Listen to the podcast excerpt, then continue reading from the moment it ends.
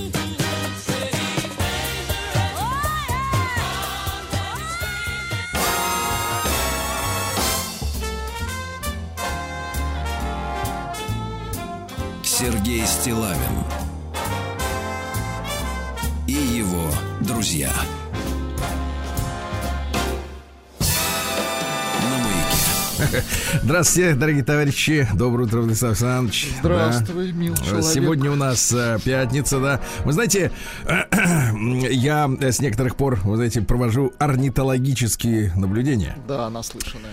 И они, вы знаете, проводятся мной как э, прибором. Как ученым. Нет, мной как прибором, то есть э, ученый как прибор. Понятно. Вот, обычно ведь как исследователя и э, подопытного разделяют скальпель, манипулятор, реторта Фауста, значит, и прочее, прочее, прочее. А здесь я вот на себе испытываю, э, значит, орнитологическую материнскую заботу о потомстве. У меня вот э, э, в бане, э, значит, на, на бане снаружи, на одном из перерубов, э, вот, поселилась семья неустановленных птиц. Они громко каркают. Вот, но это не вороны. Э, Бомбометание продолжается? Да, так вот, э, так вот новая сенсация. Значит, э, ну я сегодня получил порцию, но она такая уже, Ос- Ослабленное. естественно, да. А вчера они попали мне в бороду. Что ты скажешь? Десяточка. Почти. Чуть выше и все было край. Стилавин и его друзья на маяке. Да. Отвратительно. Да нормально, да, природа. Любить надо природу. Бороду, кошмар. Слушайте, друзья мои, у меня э, пару выступлений Давайте. есть на тему э, текущей, значит, э, этой самой реальности. Вчера э, уже готовился отходить ко сну. Так. Вот, ну для этого Отходить надо. в хорошем смысле, мы так называем. Да, для этого надо создать благоприятную атмосферу, принять душ. Это нашим германским слушателям напоминаю. Вот, что, в принципе, неплохо вечером принимать душ перед сном ежедневно. Это дорого. Неважно, грязен ты или нет, но это помогает расслабиться. Вот. Да. И, соответственно, ну, по, по традиции, вы знаете, все мы э, находимся в новостном пространстве, и вдруг уже вот э, вечером э, получаю сообщение от одного из наших читателей, слушателей, ну, вот сообщение о том, что с рынка России полностью уходит продукция Кока-Колы. Ну да, они что-то помалкивали вроде. Вот. И, значит, соответственно, это письмо сопровождалось э, восторгом, э, который, который передался мне и, скажу честно, помешал сразу заснуть, потому что, значит, я сразу возбудился. Вот, написал об этом у себя в телеграм-канале Стилайн Today пост, настолько же вот возбужденный, как и сообщение, которое получил, да, и э, познакомился с, э, с реакцией аудитории. Конечно, ну, вы знаете, аудитория у нас подготовленная, э, хорошая. Разношерстная, во-первых. Разношерстная, но в, в тренде в некотором, да, в едином. Конечно, иногда попадаются залетные, которых сразу видно по орфографии и по отдельным каким-то значит, идеологическим моментам. Но в целом, в целом, конечно, люди восприняли это, это сообщение э, позитивно, да. Но э, э, стали раздаваться голоса унылые, одинокие, по- поверьте, одинокие, действительно, на тему того, что что, вы- что вы радуетесь? Это же завод! Там же люди! На что, соответственно, э, пошла реакция общественности. И в, этой, в этом смысле я хотел вот пару слов сказать. Во-первых, э, ну, давайте не изображать разливной цех заводом. Да, потому что завод это когда вот из ничего все. Вот. Но ладно, не- дело не в Ну, этом. бодяжное производство, какая разница? Ну, там работают люди действительно. Да, работают люди, совершенно верно. А, на эту тему пару, пару сентенций. Во-первых, э, конечно же, можно было пафосно сказать, где были все эти э, несколько человек, вот э, там штук 5, может быть, 10 от, от силы, воздыхателей, которые вдруг озаботились судьбой персонала разливного цеха.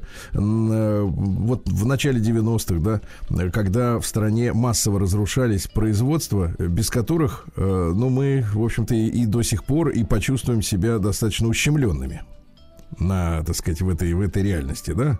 Ну, вот эти новые жилые кварталы прекрасные, которые высятся на местах, где раньше что-то собирали, делали, там работали десятки тысяч людей, делали продукцию, э, вот, на которую, в принципе, всем было наплевать, потому что она не была такой распиаренной, как э, Кока-Кола. Да? Не, никто же не переживал об этом особенно сильно. Или, например, те люди, которые сегодня иногда э, в запале э, в, каком-то э, идиотском кричат, например, что надо разогнать АвтоВАЗ, потому что эти, значит, автомобили вот никуда не годятся, и поэтому этих людей надо всех, так сказать, списать на берег, да, не понимая, что мало того, что на АвтоВАЗе трудятся десятки тысяч людей, на самом АвтоВАЗе в Тольятти, да, но еще и смежники, которые делают на других предприятиях предприятиях составляющие части, там нефтехимия, стекла, Ну, двигатели конечно. отдельно, какие-то части. Ну, то есть вот я напомню, что, например, в советское время у АвтоВАЗа было 700 партнеров по всему, по всей не только стране, но и в Восточной Европе. 700. Представьте, то есть речь идет, если брать семьи, да, которые зависят от кормильца, то это миллионы людей, а может быть даже и несколько десятков миллионов людей, которые так или иначе завязаны на этом производстве. И вот этих людей, в принципе, я не слышу, чтобы в интернете было особенно кому-то жаль, э, да, когда речь заходит о том, что надо что-то там разогнать. Но я даже не об этом хотел бы сказать. Я хотел сказать, что Тут же пришли э, сообщения, что, в принципе, э, они на некоторых порталах размещены. Фонтанка, в принципе, об этом писала, что э, Coca-Cola действительно м, э, снимает э, свой бренд с нашего рынка. Но собирается, значит, соответственно, выйти уже под каким-то новым названием с обезьяной на этикетке или, ну, насколько это проверенные сведения, не знаю. Ну, не, многие читатели об этом писали. Да, так вот, я что хотел сказать-то. Дело в том, что э, вот в последние годы нас э, постоянно накрывало разного рода э, кризисами экономическими, перетрубациями когда там были падения рубля и прочие, э, сказать, и, э, трагедии, к которым наше поколение уже, честно говоря, привыкло. Вот. И я помню, как в один из таких моментов, ну, вот на протяжении, по-моему, последних лет 15 это происходит, это, это- был этот случай, э, кока-коловцы решили там на пару недель снять рекламу с телевидения. Так. Вот. И, а, и, и вскоре обнаружили, что продажи катастрофически упали. То есть все Потому что-. Потому что этот э, бренд является, ну, скажем так, давайте так, один из э, тех брендов, которые э, является легендой по-настоящему. Потому что, ну, конечно, молодежь этого, наверное, не помнит э, и не может помнить. Да, я расскажу, что когда Кока-кола только приходила в Россию, да, в Советском Союзе его, ее не было, этих газиров. Ну, была Пепси. но Пепси это была, да-да-да. Ну, это так, это там, там особой Мы рекламы не существовало. Э, да, она под Олимпиаду пришла, но Махнули неважно. на водку, да. И вот когда Кока-Кола пришла, это э, была легендарная такая история под названием «Американский характер в бутылке». Был такой слоган, да, это американский слоган. Вот. И все, вот все это великолепие этого напитка, оно было построено на действительно э, миллиардных, наверное, инвестициях в очень качественную, действительно идеологически проработанную, творчески э, выполненную на очень высоком технологическом уровне рекламу. То есть все эти новогодние зарисовки с праздник к нам приходит, да, Да, вот эти да, все да, да. автопоезда, Де- Санта-Клаусы типа Это Деда Мороза Гениально придумано. и прочее, прочее, прочее. да. То есть вокруг, вокруг вот коричневой жидкости э, была создана аура, понимаете, да? Ну, некого Ре- счастья, да. да. Рекламная аура, да, некоего счастья, которая как раз и показала тогда, когда вот на пару недель они сняли рекламу, э, что в принципе это и есть то, что продается. То есть продается э, как раз некая м, иллюзия, мечта, ну, что и то, что и есть бренд, понимаете, да? Потому что, э, ну, бренд это и есть составляющая визуальная, собственно говоря, какого-то продукта. Потому что ты отлепи, например, от сумки Луи Виттон, условно говоря, это шильдик. Ну или сотри с нее вот эти вот оп- опознавательные Ну, и квадратики. даром не нужна эта вещь. Ну, не то, что даром, ну, господи, сумка как сумка, и Ну, ничего да. там такого в нем особенного нет, да, в этой форме или в чем-то еще. Вот это и есть бренд. Поэтому, когда люди пишут, что ничего страшного, ну, в кавычках, не случится с предприятием, которое вот просто откажется от названия Кока-Колы и будет продавать там с обезьяной что-то, а как раз и случится. Потому что Кока-Кола была синте, э, ну, квинтэссенцией, условно говоря, жмыхом таким, да, вернее, наоборот, сливками э, вот этой идеи о том, что продается некая мечта, некий образ, э, некая фантазия, да, некая легенда, еще раз повторю это слово. Ну вот, а просто так пить какую-то жидкость без истории, без сказки, понимаете, да? Без сказки. Да, да, да. Э, Это, в общем-то, в принципе, я уверен, убежден, так сказать, Продажи человеком взрослым, уверен, что, конечно. так сказать, на те же уровни продаж они уже никогда Абсолютно не выйдут, потому согласен. что, э, потому что, э, естественно, никто не будет инвестировать такие же бюджеты в рекламные кампании, как могла себе позволить гигантская глобальная рекламная индустрия, понимаете, да? Когда все эти ролики с Сантой, там, с автопоездами, они транслировались в любой стране мира, в любой из 196. А делать э, какую-то легенду особую, отдельную на пустом месте для продажи жидкости коричневого цвета с пузырьками и непонятной рецептурой, которую не раскрывают, да, но в которой точно нет кокаина. в чем мы, так сказать, э, так сказать, уверены. Ну Вот, понимаете, как хотя изначально он там был. Э, Так вот, э, но это бесплатный номер.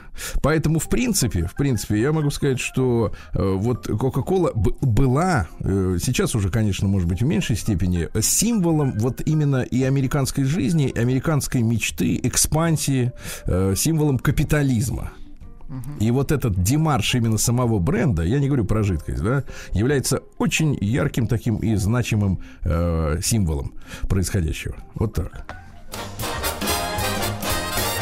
Сергей Стилавин и его друзья. А еще хотел вам поведать э, историю уже, так сказать, э, ну, вроде как бы нашу э, отечественную. Так. Значит, э, вы знаете, Владислав Александрович, меня как завсегдатая социальных сетей. Ну, конечно. Вот, дело в том, что они э, в последнее время, в последние годы превратились, э, ну, в не то чтобы равный э, источник э, информации для людей, а мне кажется, уже и превзошли э, обычные средства массовой информации в роли информирования населения, да? Э, Потому что э, не будем, давайте не будем скрывать телевидение, ну, может быть, радио в меньшей степени, радио все-таки есть с человеком, когда он за рулем, потому что это удобно, да, слушаешь и вроде как э, занимаешься своими делами, несколько иная ситуация, но телевидение осталось уже с людьми более старшего поколения. А люди, ну, скажем так, вот как вы, ну, Да. вы, да, уже отработанный, конечно, материал, Нет, но я, тем не еще, я еще, у меня есть телевизор, да. у вас еще включить. есть телевизор, да-да-да. Вот, не, я не про телевизор. Я про то, что соцсети, каналы, блоги. Да, люди, э, люди подбирают себе, ну, условно говоря, э, источники информации по своему вкусу, по убеждениям, да, и они фактически вот э, кого-то раздраконивают, чью-то, так сказать, э, реальность, кого-то успокаивают. Ну, в общем, каждый под себя собирает э, новостные источники, э, ну, с кем, с кем фан комфортней, да. Фактически новостные каналы и всякие разные развлекательные интернет-каналы, они стали чем-то вроде друзей. Знаете, вот иногда люди пишут э, в, в тех же комментариях ко мне, вот, например, Сергей, вы что за женщин описываете у себя в, в этом самом, в телеграм-канале Стилавин Тудей? Где вы их берете? Вот среди моих знакомых таких нет. Ну, дорогой мой или дорогая моя, естественно, нет, потому что человеку свойственно окружать себя людьми, с которыми тебе удобно и которые тебе подобны, правда? Ну, или вам просто повезло, вот и все. Ну, повезло в меньшей степени. Повезло это, знаешь, кошелек на улице найти. Вот. А тут все-таки человек принимает сам решение, с кем ему общаться. И э, э, поэтому мы очень так комфортно устроились, да, мы э, окружили себя удобным информационным фоном, да. Каждый под себя сам вот э, формирует фактически картину мира, каждый сам под себя. Ну, так я к чему клоню-то? да, я не об этом. Я о другом. Как вы понимаете, не стал бы отрывать э, вас от дела и ваше внимание занимать драгоценное. Так вот, э, пришла мне тут в голову такая идея. Я так подумал. Э, Слушайте, вот думаю, а вот возьму и э, наконец-таки после э, нескольких десятилетий, фактически уже, да, может быть, полутора десятилетий, а может быть и больше даже, наверное, э, ведение блога ВКонтакте, Так. Возьму-ка я и попрошу эту прекрасную, ну, по слухам, российскую социальную сеть сделать мне аутентификацию. А, подтверждение, что вы настоящий. Да, вот ну, спасибо, что вы по-русски. Я перевожу на крестьянский язык, потому что вы вот так вот бросаетесь терминами, а ведь Да-да-да. народ-то у нас простой. Народ Может- простой, но может- уже нет, некоторые вот нет. замысловатые эти мерзкие Нет, словечки народ выучил. простой может и на вилы поднять. Да. И вот я значит, на вилы, да, вилы в бок, как говорили в, в журнале Да-да-да. «Крокодил». Ну, понятно. Так вот, э, да, и, ну, не то чтобы это какая-то блажь. Понятно, что люди знают, что моя страничка, э, это моя страничка. Ну, это- слушайте, но ВКонтакте, кстати, были ваши какие-то поддельные Клоны, да, аккаунты. клоны, паразиты, были, да, были, там поэтому- да, насчитывалось до Может, 10 таких как бы людей, которые паразитировали на. Вот, на мне, а, вот, ну, с, меньшей или с большей степенью успеха, но тем не менее. И вот просто как бы есть такая возможность, да, подтвердить, что это я. Значит, я отправился, э, значит, сделать это с мобильного приложения невозможно. То есть то, что в Только смартфоне на надо обязательно, надо обязательно открыть на компьютере, Э, значит, страничку в таком в расширенном режиме, и там, соответственно, вот э, э, начинается экзекуция. Экзекуция заключается в том, что я должен э, подтвердить свою личность фотографированием себя э, в достаточно идиотском состоянии. То есть я должен быть в кадре. Так. Э, передо мной э, развернутым к фотоаппарату должен, должна быть страничка компьютера с моей страничкой. Ну, то есть, что я вот прохожу ади- ау- аутентификацию, вот, и я же сам за этим монитором лицом к телефону. Значит, сфотографировать это в режиме селфи достаточно трудно, но я изловчился. Вот. Надо заполнить э, там десяток э, других граф, э, прислать свои документы личности, значит, права или паспорт, потом ссылку на какие-то работы, которые у тебя есть, да, ссылку на сайт, э, ну, например, Радио Маяк, что я являюсь сотрудником радиостанции Маяк и так далее, и так далее. Я потратил где-то, наверное, ну, поскольку я не занимаюсь этим каждый день, но я, наверное, час плюхался со всеми этими задачами и, наконец, э, счастливо, значит, э, в службу аутентификации ВКонтакте отправил свои все материалы. Так. Э, прочел там же на страничке, что поскольку работы у, у людей много, то может занять срок до нескольких недель. Вот, я человек терпеливый, э, даже в какой-то степени забыл уже о том, что мне вот э, приспичило вдруг пройти эту самую аутентификацию. Забыли, что просили. И вдруг вспомнил. Ну, недели, наверное, через три, скорее всего, да, после того, как я все это запомнил, все это заполнил, все это сделал э, как надо. Э, Вот. И, наконец, э, мне приходит в той же, на той же страничке, где я все это заполнял в графе, да, приходит, наконец, оповещение. Так. И оповещение звучит следующим образом. Заявка отклонена. Нет, это не конец, это не ради этого я вам Хорошо, хорошо, но рассказываю. мне уже нравится так. Я понимаю, всем нравится, когда э, Сергея Валерьевича посылают на три буквы. Так сколько вам птицы отгрузили, не забывайте. то есть нет, да. Так вот, и дальше текст. Так. А, к сожалению, текст из двух частей состоит. А, К сожалению, сейчас мы не готовы верифицировать вашу страницу. Отправить новую заявку можно 3 сентября. Обратите, обратите внимание на комментарий модератора. Модератор это некий неизвестный мне и никому неизвестный человек, то есть своего рода интернет-судья. Вот в отличие от нормальных судей, мы хотя бы все эти вещи. Да. нет, в отличие от нормальных судей, да, мы знаем, э, Их в в отличие от кто это такие люди, да, мы можем понимать, что это, а это какие-то безвестные, значит, вот э, люди, которые вот, я не знаю, сколько ему лет, какого пола, э, что это за человек. И дальше комментарий от модератора, который меня вот из-за чего я, собственно говоря, вам и затеял этот весь разговор, потому что, в принципе, конечно, эту неудачу я бы пережил молча. Сейчас ваш профиль не нуждается в верификации.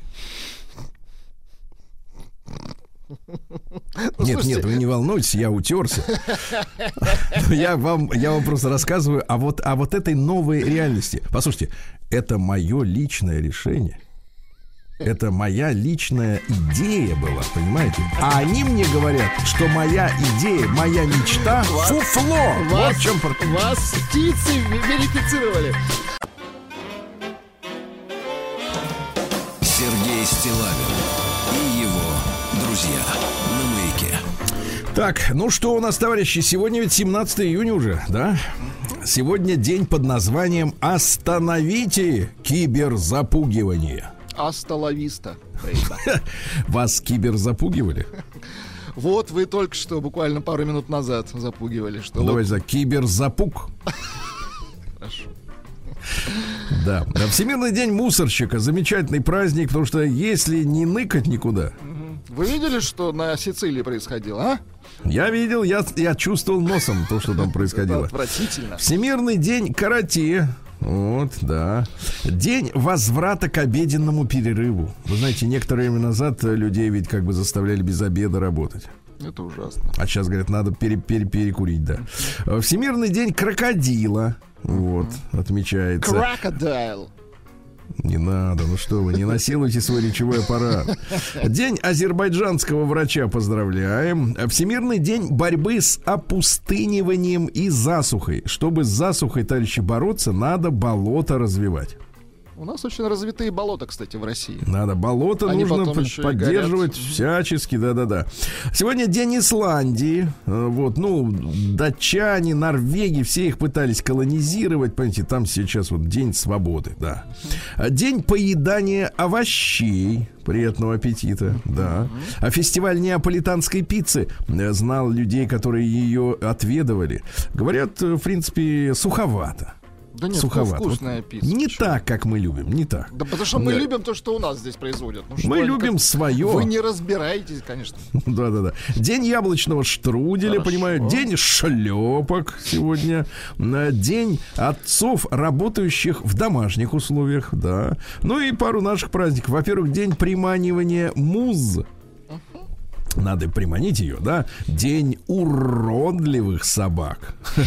Вот. Ну и сегодня Митрофан навозник или Митрофан красный сарафан. Дело в том, что к навозу наши крестьяне всегда относились с уважением. Это залог будущего урожая. Да. Обманешь поле один раз, а оно тебя 10 люди говорили без удобрения. Это понимаете, да? Конечно. Это как сейчас Вот. калийные удобрения. точно. Вот. Ну и добавляли сегодня, что э, святой Митрофан рядит девок в сарафан. Вот так вот. Сергей Стилавин и его друзья. Так, ну что же у нас э, интересного? В 1239 году Эдуард э, Эдвард э, первый длинноногий родился, английский король. А Ростом он был 188 сантиметров. Ну, сейчас по нашим меркам, конечно, не особо. Ну, да? такой средний рост. М. Но тогда казалось, что очень длинный. Эдик он, первый. Люди ему доставали только до ног, поэтому и говорили А У длинноногий. него еще корона была. И Корона и туловище там где-то наверху было, да. Но они уже туда не смотрели, потому что, э, значит, на как, Смотрели, с да. королем рядом надо потупив взор стоять. А когда ты вот с таким стоишь, ты только в ноги упираешься, да. Вот. Он присоединил Уэльс к Англии. Вот, Уэльс, да. Дальше, что у нас интересного. Э, В 1682 году Карл XII, не знаю, отметят сегодня этот праздничек э, в Швеции. Э, Тот самый, которого побили под Полтавой. Начистили ему. Да, а потом и полностью контрапупили. Ну так домой-то и не вернулся, как вы понимаете. Так и не вернулся, да. А Шарль Гуно родился, французский композитор в 1818-м. Он э, основал французскую лирическую оперу. Дайте, пожалуйста, Гуно.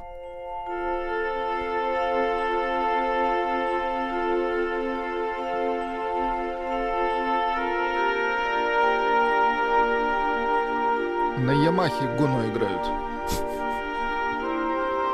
Ну, мелодия известная. Мелодия хорошая, да. Да, да, да. Можно, конечно, ускориться, но зачем? Вот, когда и так Не хорошо время. откладывают, да. А В 1856-м Франц Алексеевич, вот интересно, Алексеевич Рубо, это наш художник-панорамист, э, Бородинская битва, оборона Севастополя, понимаете, да? Вот, 200 полотен он э, создал. Он родился в Одессе в семье французского коммерсанта, который э, решил, поскольку доходы хорошие, а что уезжать? Вот и так. Э, Сказался Алексеем. Э, Да, в 1867 в Шотландии проведена первая операция с применением антисептиков. Правильно. есть до Наконец-то этого как-то начали они- мыть руки, да? И руки, и ножи, Прежде чем, и- да, и, человека живот. перед этим делом тоже Помыли мыть бы. начинали, да. Да и после тоже не грех, а мыть.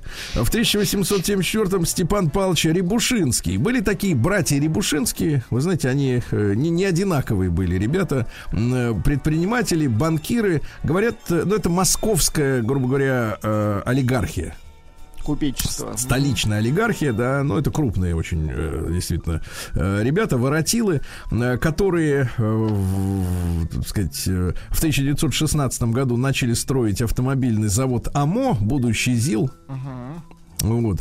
Потому что мы испытывали очень большой голод э, на фронтах из-за отсутствия грузовиков.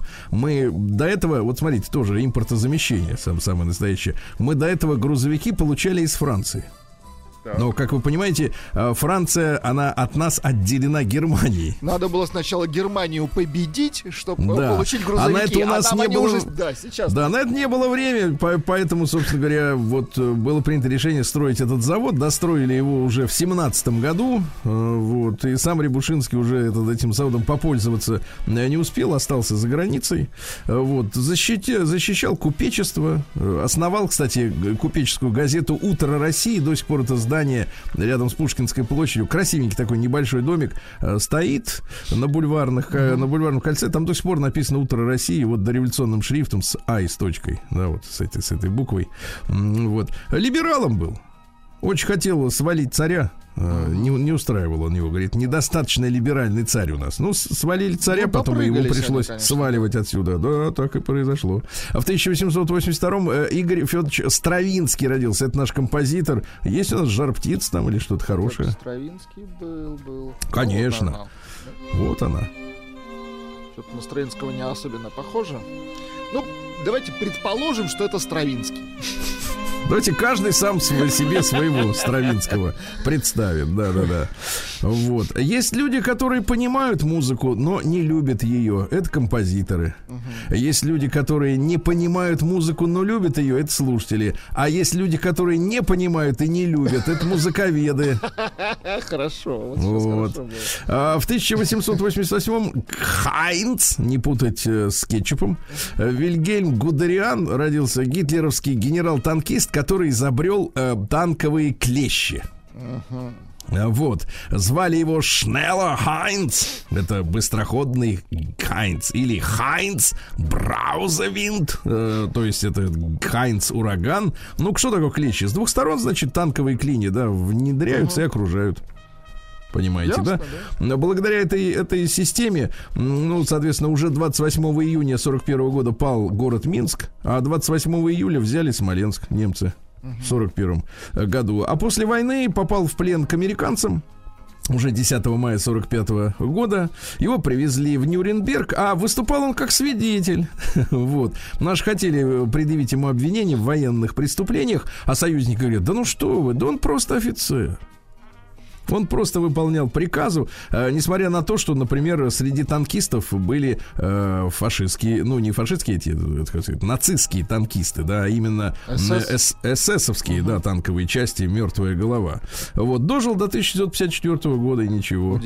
Да, в 1898-м Морис Корнелиус Эшер родился. Это голландский художник, но очень любят э, рассматривать его произведения. Люди, у которых есть свободное время, там вот так вот так лестницы переплетаются, что, в принципе, в реальности не построишь.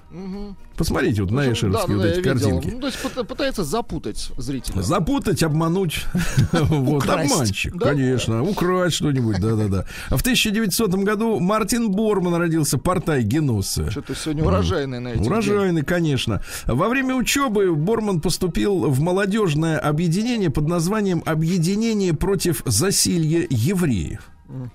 Да, понимаете, да? А был он, э, значит... э, Молод. Молод, да, горяч, конечно, как вы понимаете. Э, Вот, э, вступил в НСДАП в 27 году. Билет за номером 60 с лишним тысяч. То есть не, не в первых рядах, да. Потом женился на девушке Герде, дочери председателя Следственного арбитражного комитета НСДАП. И тут поперло. То есть вот через женщину, да? Ну, такой да. хитрец, да. Ему поручили с 35 года организовывать партийные съезды, чтобы все было, так сказать, громко, четко. Вот. И главное достоинство у него было докладывать Гитлеру коротко, четко и ничего от себя не комментировать. Здесь так, тут так, все, стоп, машина, да? А он контролировал личные расходы Гитлера, финансовые, вот. Вышел из церкви официально в 36 году. Вот вы видели, чтобы люди официально из церкви выходили? Нет, ну вот теперь вот первый раз увидел, А вот он так вышел, вот он понимаете? выходит. А вот он сумел. По-бормановски. Да, да, да. Вот, ну а что говорил-то? Славяне должны на нас работать. Когда в них нет пользы, они могут гибнуть. Поэтому обязательная вакцинация и германские медицинские услуги излишние. Я напомню еще раз нашим слушателям, что из 27 миллионов человек, которых мы потеряли минимум, да, вот во время Второй мировой войны, Великой Отечественной, а, большая часть, ну это порядка 18 миллионов, наверное, человек, где-то так, а, погибли как раз на оккупированных территориях, будучи либо вывезенными в Германию, либо застреленными при невыясненных обстоятельствах, изнасилованы, убиты, либо заболели и им не оказывалась медицинская помощь. То есть вот э, две трети нашего народа, которые погибли во время Второй мировой войны, это люди на оккупированных территориях, в том числе благодаря Борману, который не собирался никого лечить. Понимаете, да? Ну вот. Ну и сегодня в этот день Михаил Аркадьевич Светлов родился. Помните, пароход Михаил Светлов? Михаил Светлов, конечно. Да, в 1903 году. Э, настоящая фамилия Шейнкман, но это к нашему делу отношения не Абсолютно имеет. точно. Да. Ну вот. А я вам стихи хотите прочту. Давайте. С первого пожатия руки как переменилось все на свете. Обручи катают старики, ревматизмом мучаются дети. По Сивану, это озеро, ходят поезда, в светлый полдень зажигают свечи. Рыбам опротивила вода.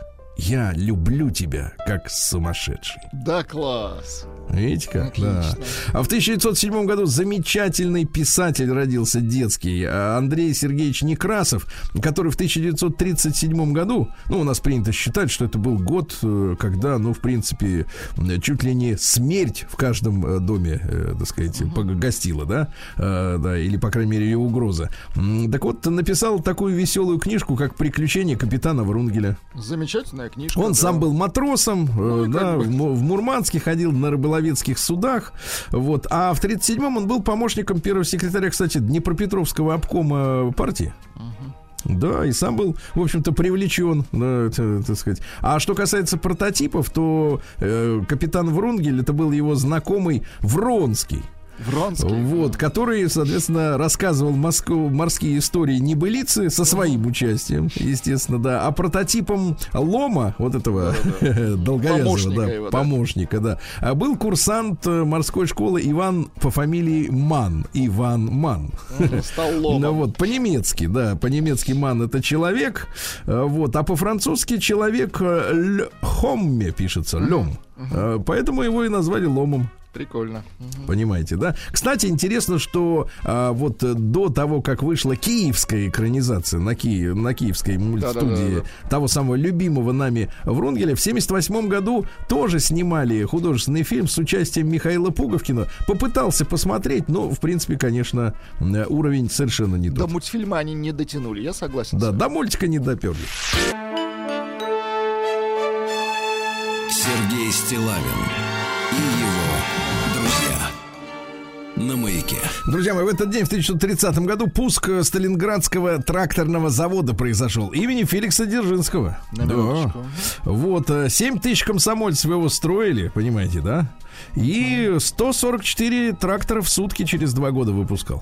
Очень хорошо. Вот. В 32 году сегодня юбилей, э, товарищи, э, 90 лет со дня рождения Бориса Рубашкина.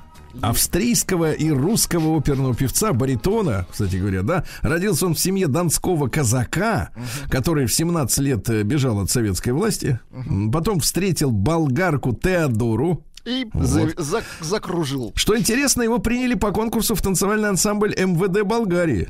Представляете? Танцевальный. Отлично. Ну, давайте послушаем. Давайте. Ну, конечно. Это, конечно, услышу казочкой звуки, на душе становится легко. Забываю скорбия и муки, а, друзья, как это хорошо. А еще что-нибудь такое? еще есть. Давайте. Чижик, Чижик, где ты был? На фонтанке водку. Фанданги. Похоже на фанданго. Да. Ну вот прекрасно, Да прекрасно. шикарно, что там Да, в говорится. 39-м во Франции в последний раз публично отрезали голову на гильотине. Вот, причем э, э, люди так, э, такой ажиотаж был, вы не представляете, что люди стали подбегать и из э, человека на две части неравных поделенного начали забирать кровушку на память. Кошмар.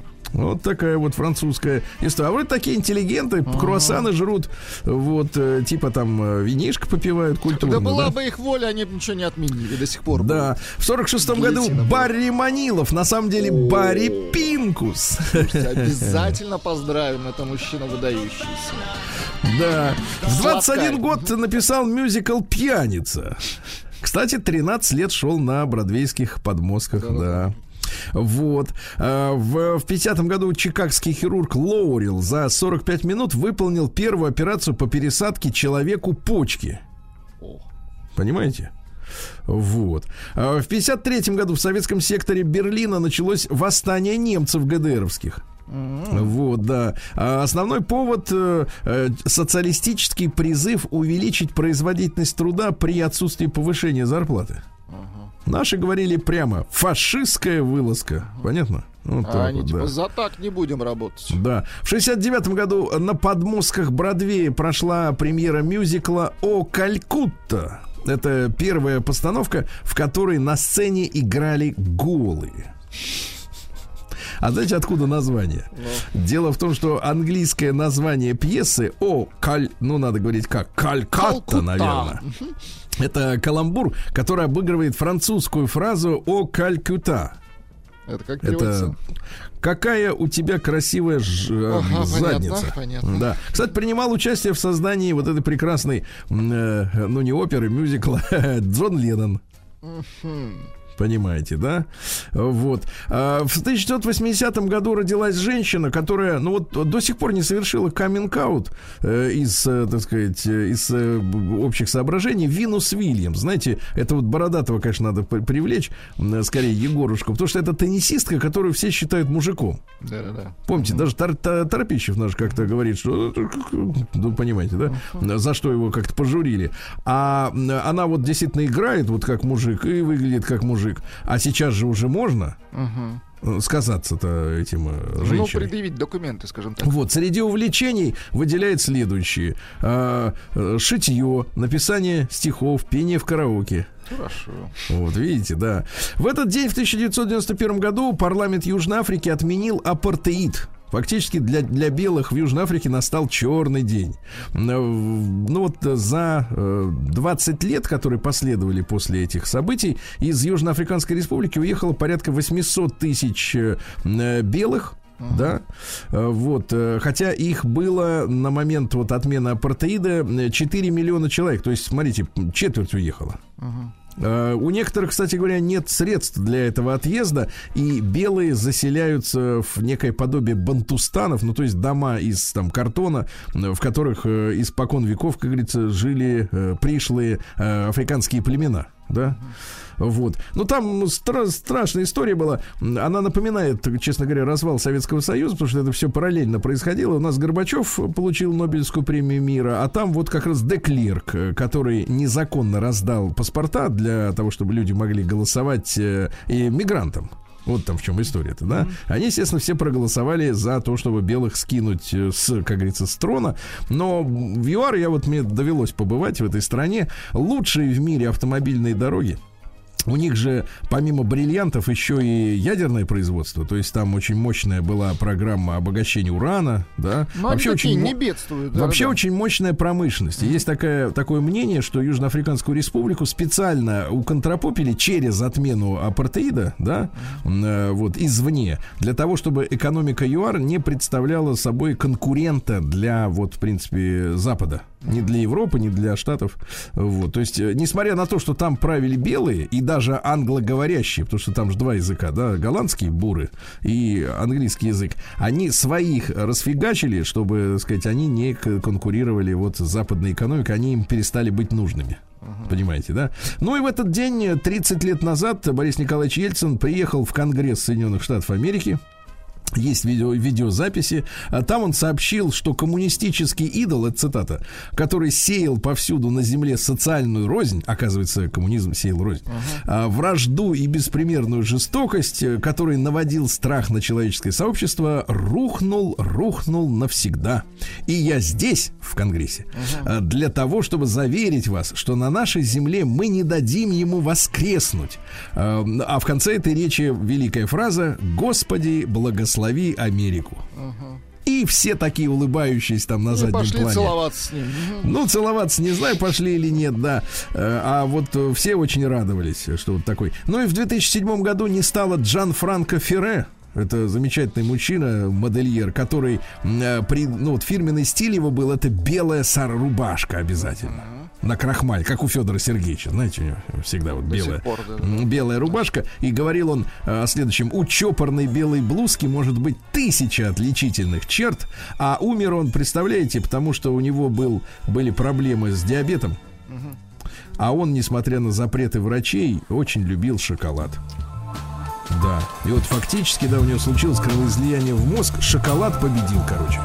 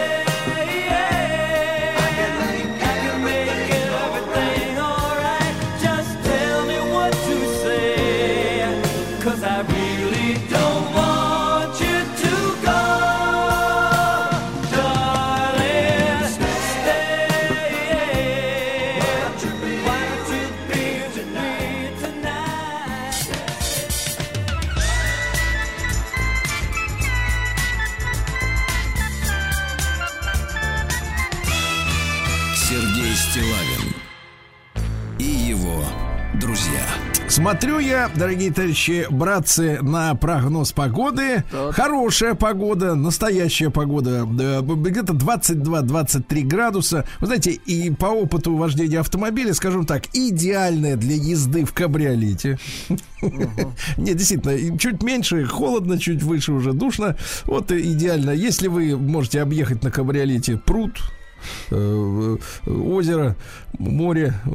Занимайтесь этим на выходных. Я имею в виду в центральном регионе России, да. Вот. А что в Можге? Плюс 18. Во- Возможно, осадки, Сергей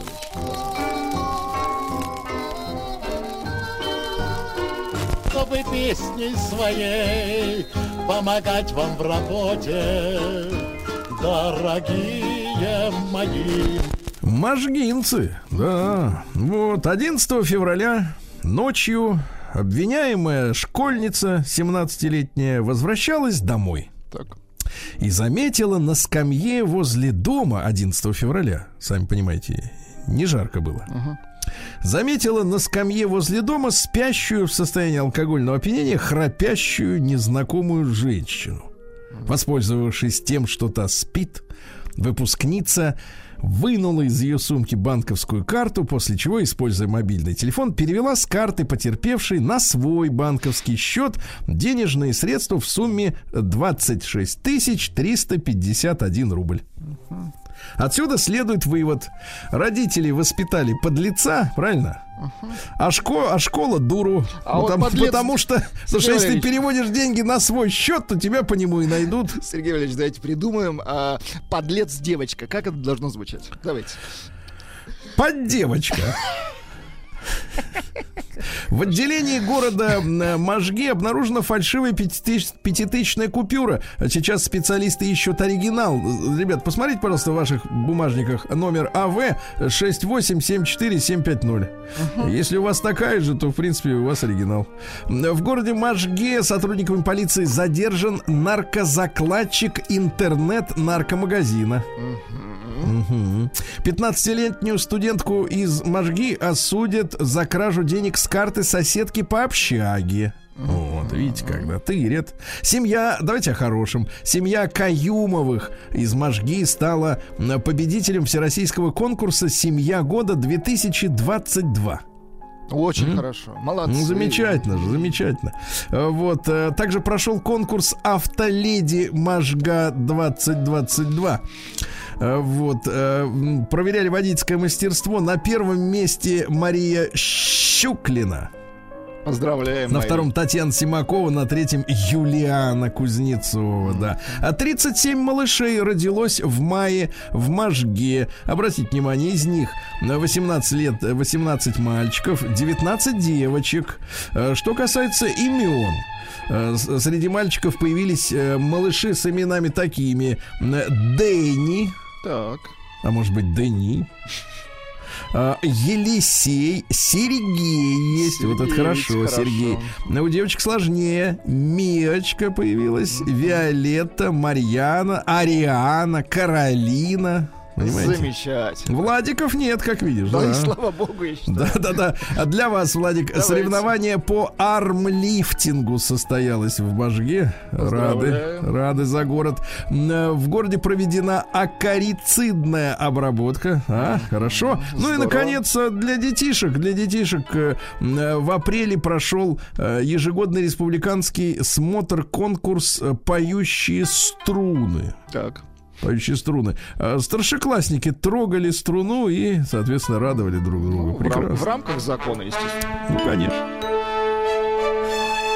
Сергей Стилавин и его друзья на маяке. Так, ну что, президент Беларуси Александр Григорьевич Лукашенко не спит по ночам из-за проблем с централизованным тестированием белорусских абитуриентов. Вот у нас ЕГЭ, а у них ЦТ. ЦТ. ЦТ, да, вот так вот. А у них ЦЕГ. Да, а у, а у них ЦГ. Хорошо. Да. Семилетний брат девятилетней студентки МГУ Алисы Тепляковой сдал ЕГЭ по математике. А? Прекрасно. Зовут, кстати, мальчика, вот если девочку зовут Алиса, э, то мальчугана зовут Хеймдаль. Это скандинавское имя. Очень красивое скандинавское имя. Не волнуйтесь. Согласен. Мальчику семь с половиной лет. Полученных на экзамене баллов э, ему хватит, чтобы поступить на мехмат или факультет вычислительной математики и кибернетики. Ведь э, что самое интересное, вот Евгений Тепляков, да, мужчина прекрасный, бородатый.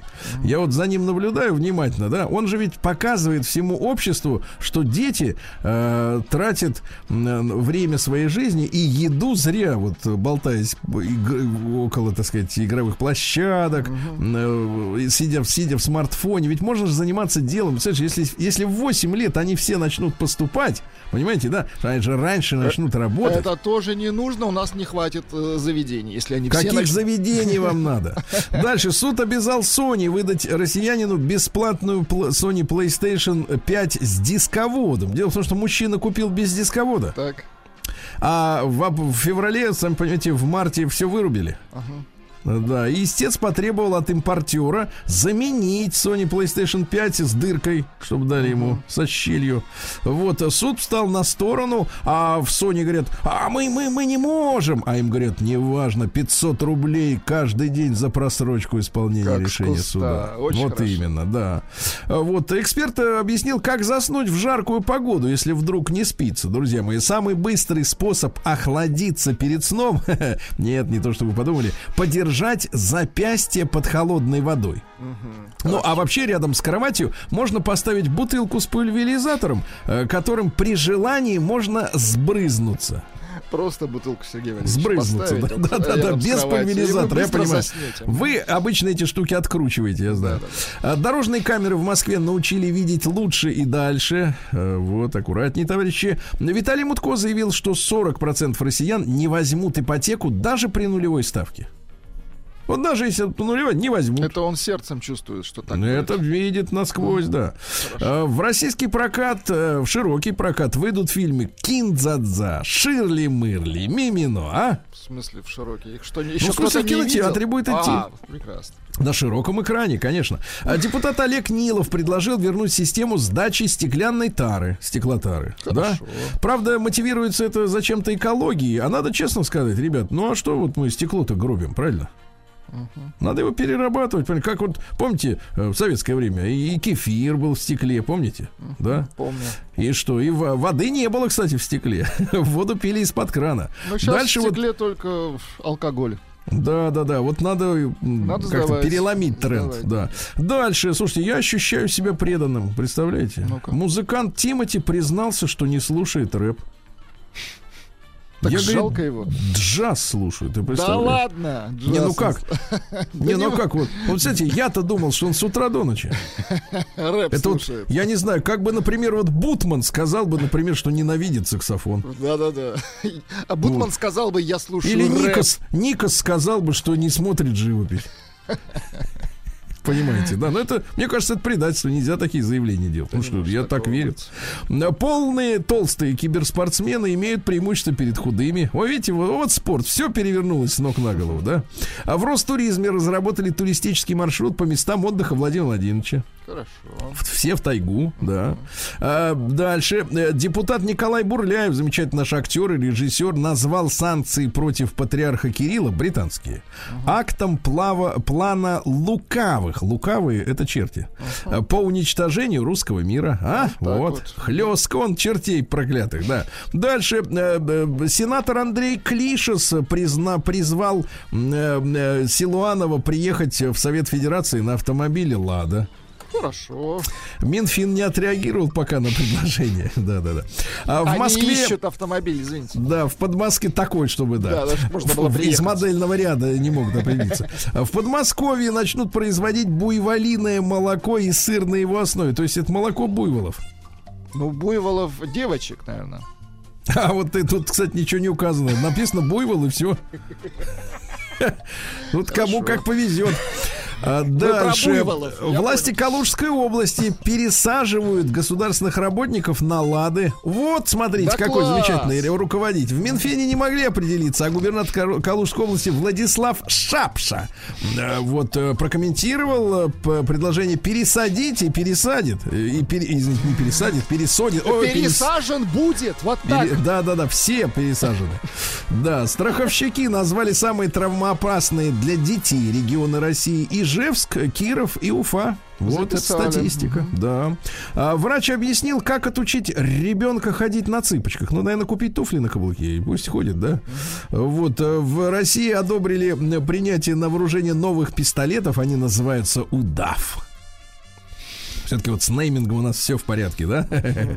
А, Школьник из И он Сургута... достал своего удава. Да, да, да, да. У школьника э, из Сургута выгнали из магазина из-за длинных волос. Представляешь? Ну, слушайте, это волонтаризм. 12-летнего выгнали. Да, выгнали к чертовой бабушке. Россияне массово скручивают пробег машин перед продажей, но это, знаете, это вообще не новость. Это всегда это так было. история, это да. главная процедура, да. Ну, еще пару сообщений. Ритуалы, ритуальная служба из Омска. Ну, вот когда вижу новости из Омска, честно говоря, всегда готовлюсь к такому. К интересному. Да, предложила делать татуировки с прахом родственников. А почему не делать мебель из родственников? Смотрите, такой, такой стеллаж какой-нибудь там или Все, хватит фантазировать. Да, Давайте ну дальше. почему фантазии? Ну, какие фантазии, да. А дальше врач назвал основные причины покраснения глаз и век. Э, Говорят, контактные линзы и так далее. Но гаишников-то не обманешь вот этой э, лабудой, да, про контактные линзы. Перейдем к женщинам, товарищи.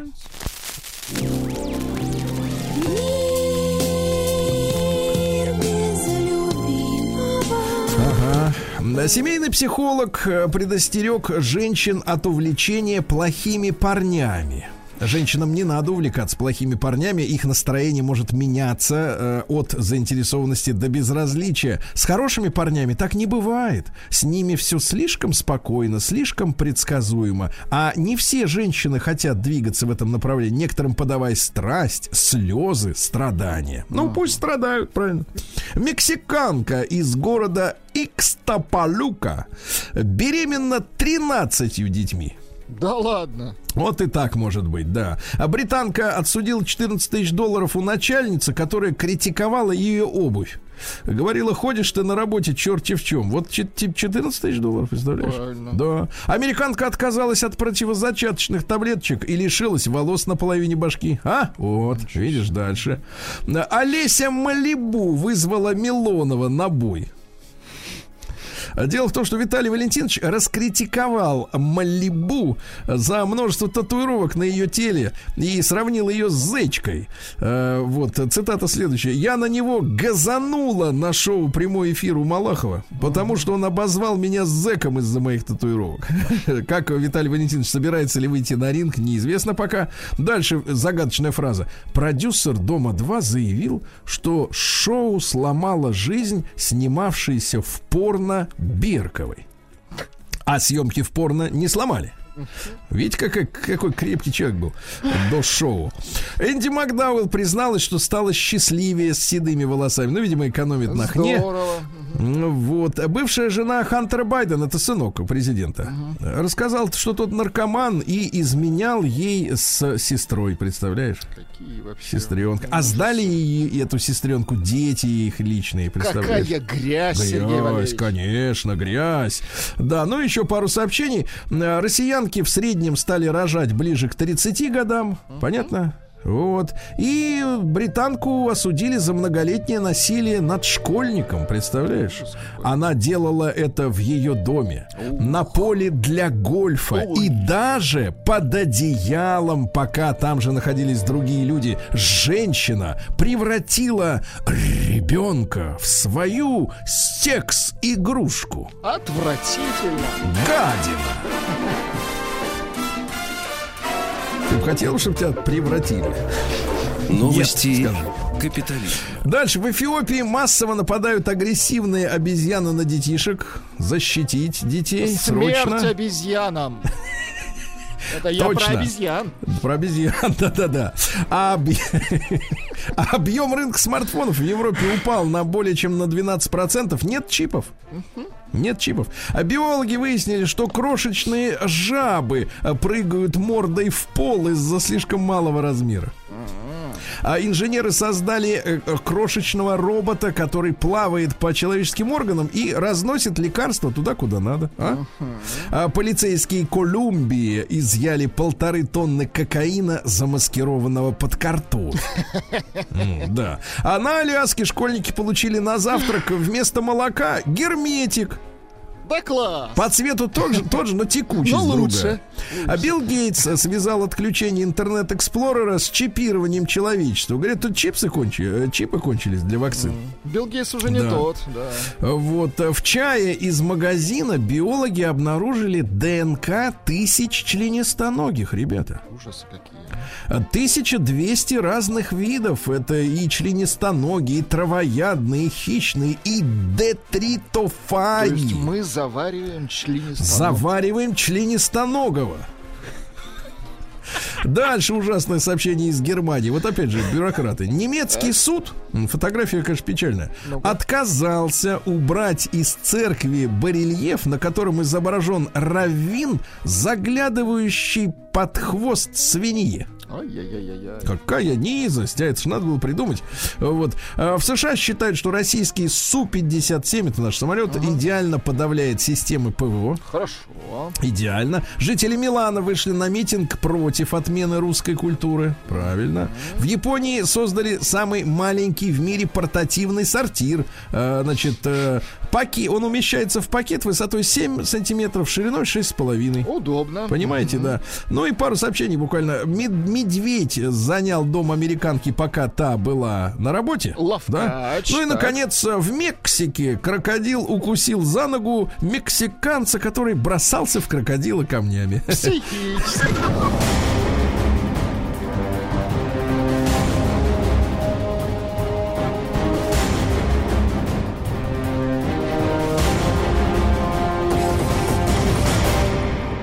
Россия криминальная.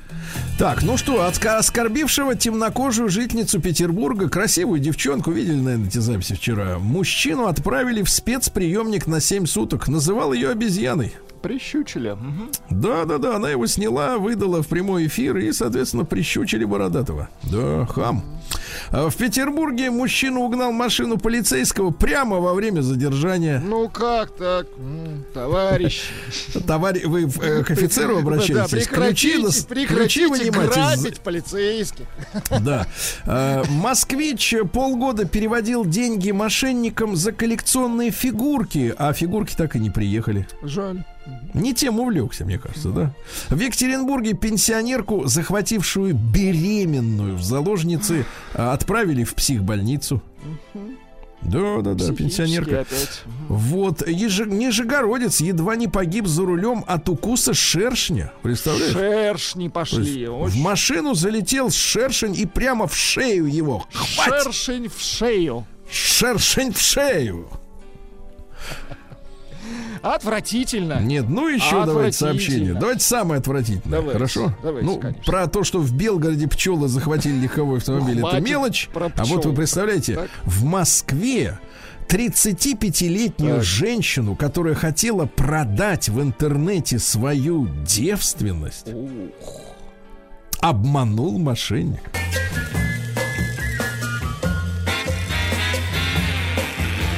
Уже не новая музыкальная программа. Да, совершенно не новая музыкальная программа. Болтается у нас она по эфиру, то там, то сям. Да, молчать, бородатый, молчать. Егор отвратительно себя ведет. Да, ну мы его поэтому лишаем сейчас удовольствия, да. Удовольствие будем получать мы. Так вот, Владислав Александрович, Да. давайте начнем, может быть, для кого-то это будет сенсацией.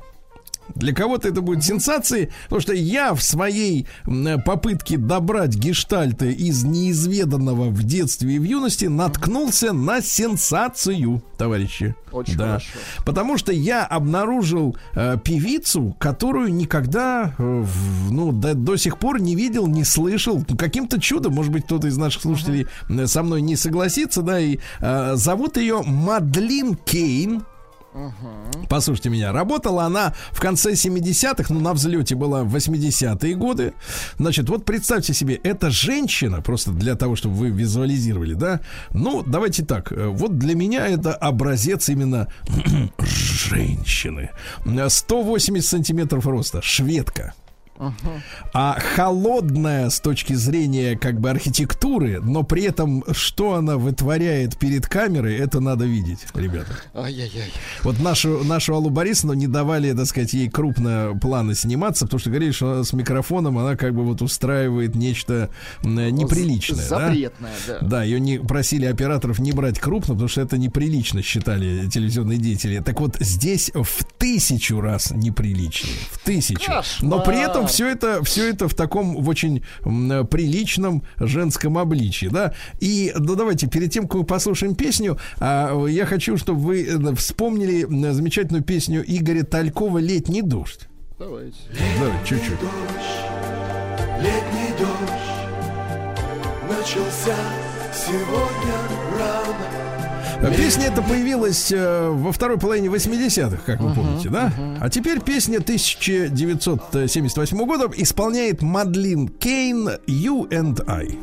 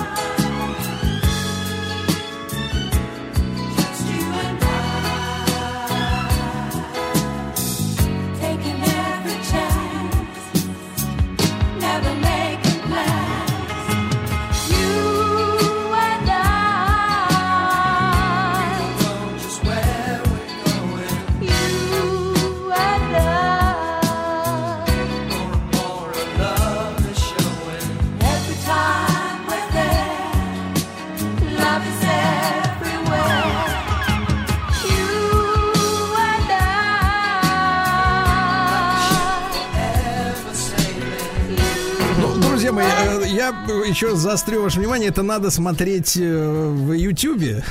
Вот, э, пишется Это там- называется «Жил да выяснилось». Доброе утро, Анюта. Да.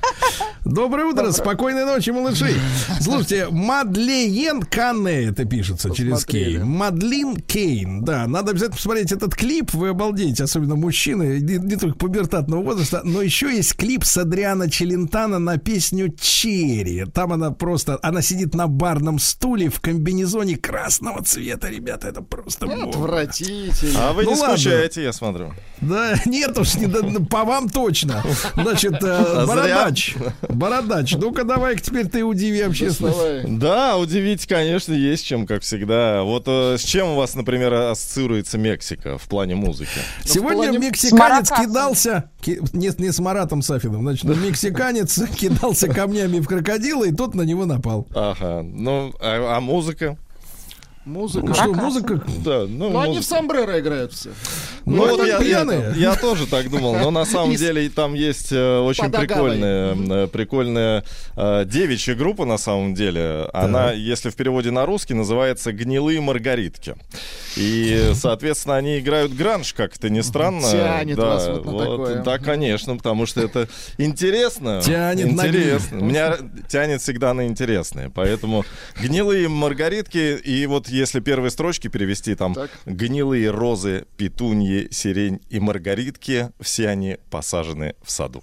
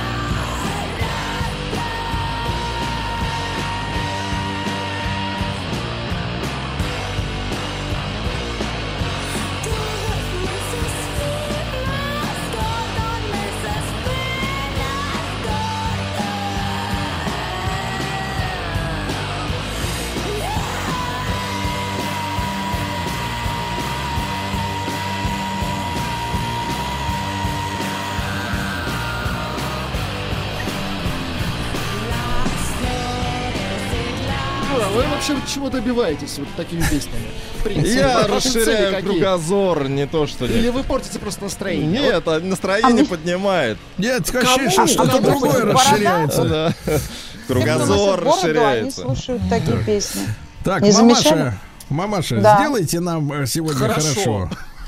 Да, я хочу сказать, что вот все, кто носит бороды, они слушают такую музыку. Это Ведь я. Мы убеждаю. знаем, какую музыку слушаете вы, Те, кто не к носит бороды. сожалению. Да. Но К мечтаю. сожалению, разный. знаем, да. Сегодня у меня старая-старая музыка. Песня 73 года на уже закате карьеры э, этого исполнителя, он уже в 78-м его не стало. Это Луи Прима, такой э, итальяно-американский джазовый певец. Шикарно. У него даже есть, да, у него даже есть звезда на аллее там, славы, да, в Голливуде. Вот, это такая песня. Я, конечно, когда рассуждаю о песнях, я себя чувствую какой-то булочницей на конгрессе кардиологов, потому что вы как начинаете, там барабаны пошли, барабаны, обратите. Я это все не чувствую. Для меня есть нравится, не нравится. Вот. А эта песня, она такая, я не очень люблю джаз, вот это дуби-дуби-дуби-ду, а тут вот это, и потом итальянская эстрада примешивается. Наж- Называется эта песня Анжелина Зум-Зум. Я вас молю, дослушайте до слов Зум-Зум, пожалуйста. Давайте попробуем. I keep souping Не выключайте. strong just to be with her alone, Angelina. Angelina, the waitress at the pizzeria. Ti voglio bene. Angelina, I adore you. Ti voglio bene. Angelina, I live for you. And passione. You have set my heart on fire. Mm, But Angelina never listens to my song. I eat antipasta twice just because she is so nice, Angelina. Angelina, the waitress at the pizzeria. If she'll be a my cara then I'll join in matrimony with the girl who serves spumoni, and Angelina will be mine. C'è la luna, mezza mare, mamma mia, mia mare. Mia, cutterara, mamma mia, pensaccio tu. D'ogni alla musicante, i ti vai, i ti viene, sembra lo strumento in mano Se ci mi chiamano sì, lo strumento, figli mia. Oh mamma, zumba zumba baccola. Oh mamma, zumba zumba baccola. Oh mamma, zumba zumba baccola. Zumba zumba zumba zumba zumba baccola. C'è la luna, mezzo mare, mamma mia, per maradare. Fick-mi a culturare, mamma mia pensarci tu Sitter nu nja pisha öl, inte va, inte vän, sempre bakalala mannen din Хорошо же. Да, класс, класс. Бородатый, ты опять все танцуете. испортил мне искусство. Бородатый говорит, зачем вы тащите нафталин?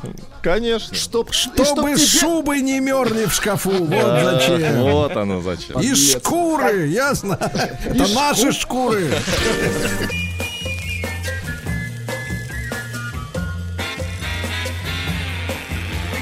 Уже не новая музыкальная программа. Так, Владислав Александрович. Принес значит, также нафталин вам. Да-да-да, Егор. Нафталин это хорошо, Никем не нафталин отмененный. прекрасно. Нафталин, да. Из 81 года. Это дуэт голландский, нидерландский дуэт. Один играет на синтезаторе, другой поет. Вот, я, честно говоря, когда вот эту пластиночку послушал, вот у меня такое ощущение, что где-то это все я слышал. Либо э, кусочки воровства присутствовали в советской эстраде, либо где-то еще на телевидении. Ну, давайте послушаем. Три трека. э, э, коллектив, кстати, Три называется... трека по 15 минут. Да, а, Future World Orchestra. Оркестр будущего. Давайте.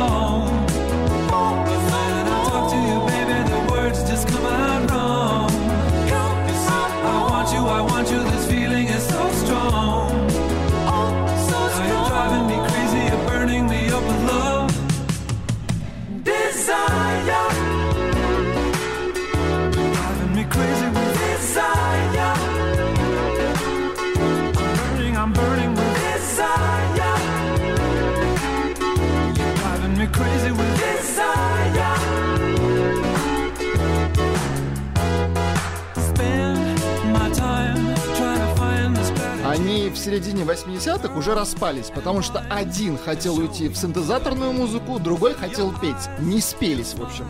И у них на этом альбоме есть инструментальный трек. И вы вот точно где-то слышали. Вот послушайте. Флэшбэки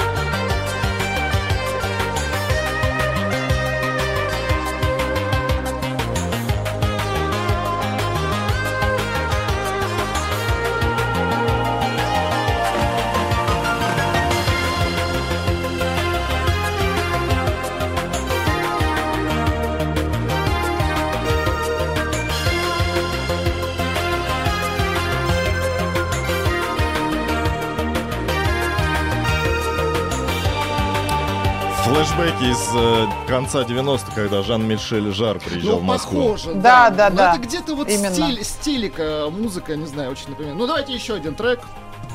Смешные парни.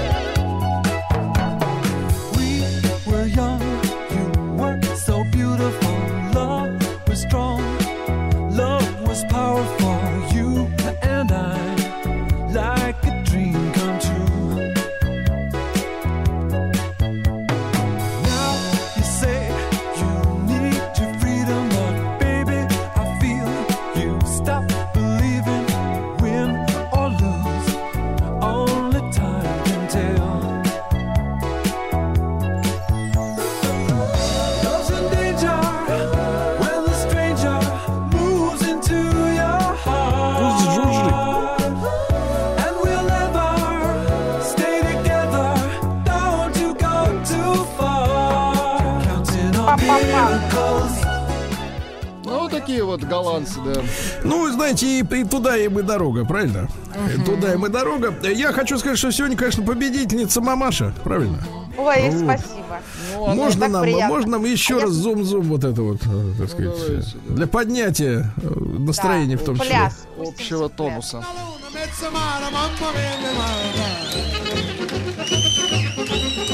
Figli mia cutterara, mamma mia, pensaccio tu.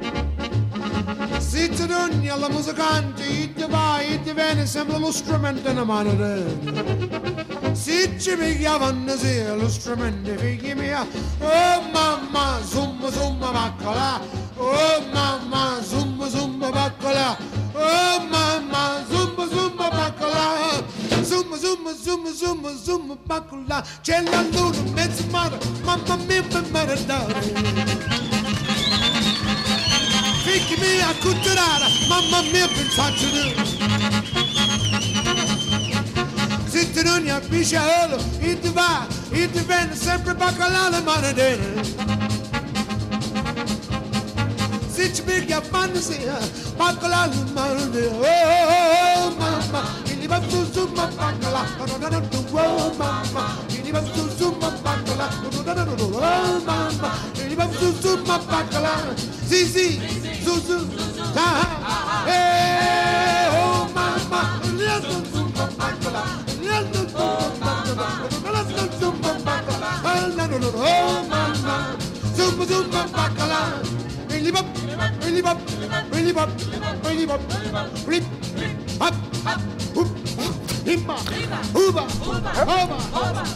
Сегодня вечером многие так будут.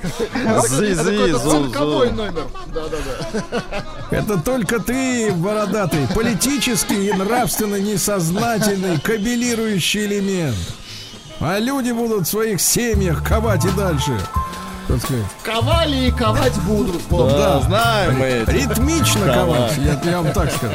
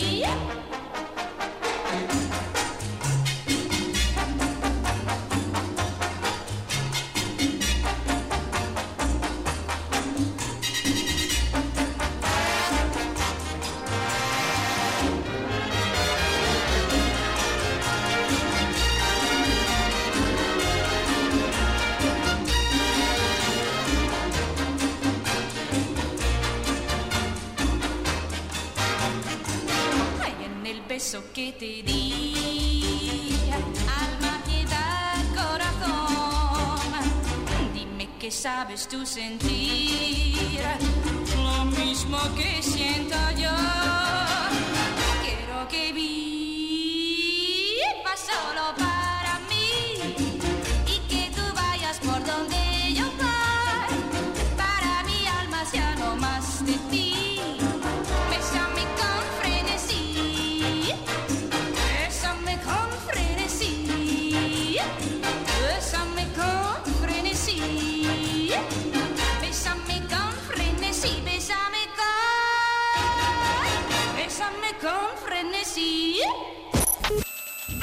Добраться до корня проблемы, вам необходим курс терапии.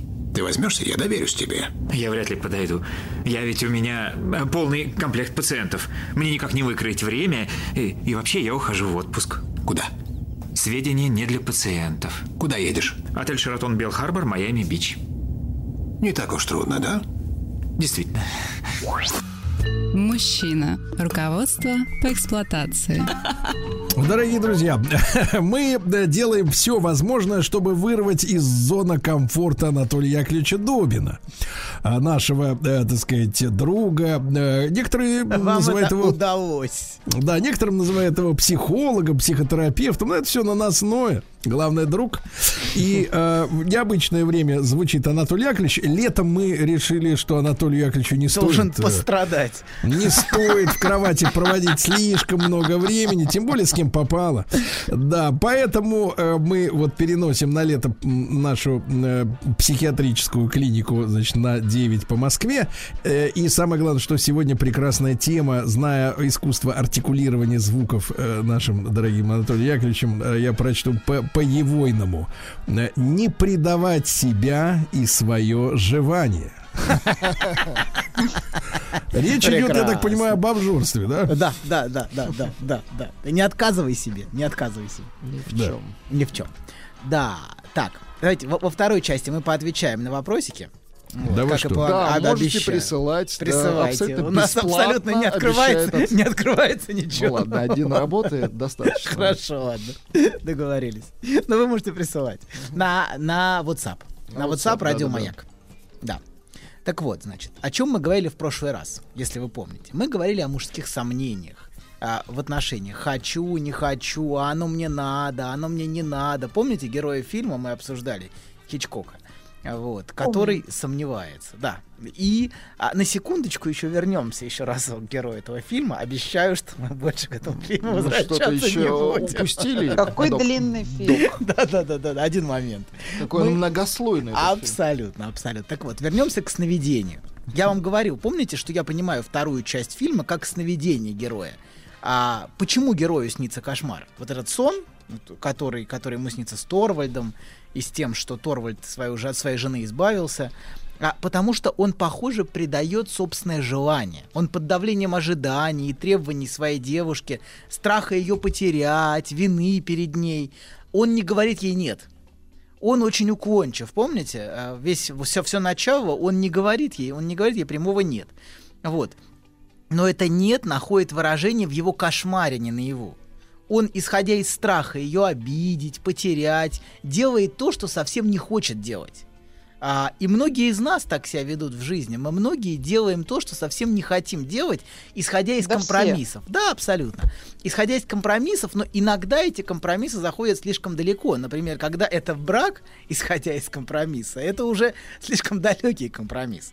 Так вот, когда мы делаем то, что не хотим, мы делаем а, а, то, то, что а, жертвуем своими интересами, своими желаниями, стремлениями, из-за того, что не хотим быть плохим для другого, из-за того, что не хотим разочаровать, из-за того, что не хотим обидеть.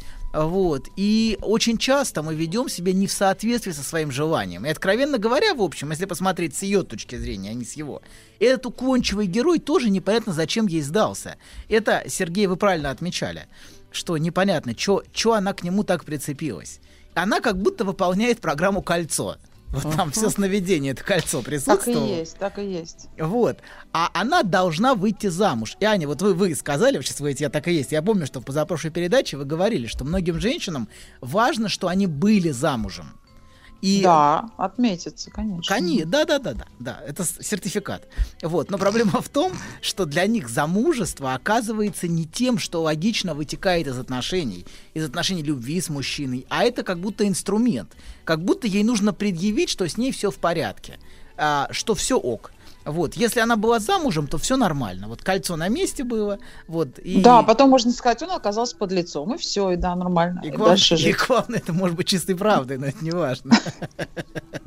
Он таким и мог оказаться. план минимум выполнен. Да, абсолютно, конечно. Сертификат со- соответствия получен. Вот, все ок. Да, и можно предъявить маме и обществу. Мама, все, я была замужем, и общество.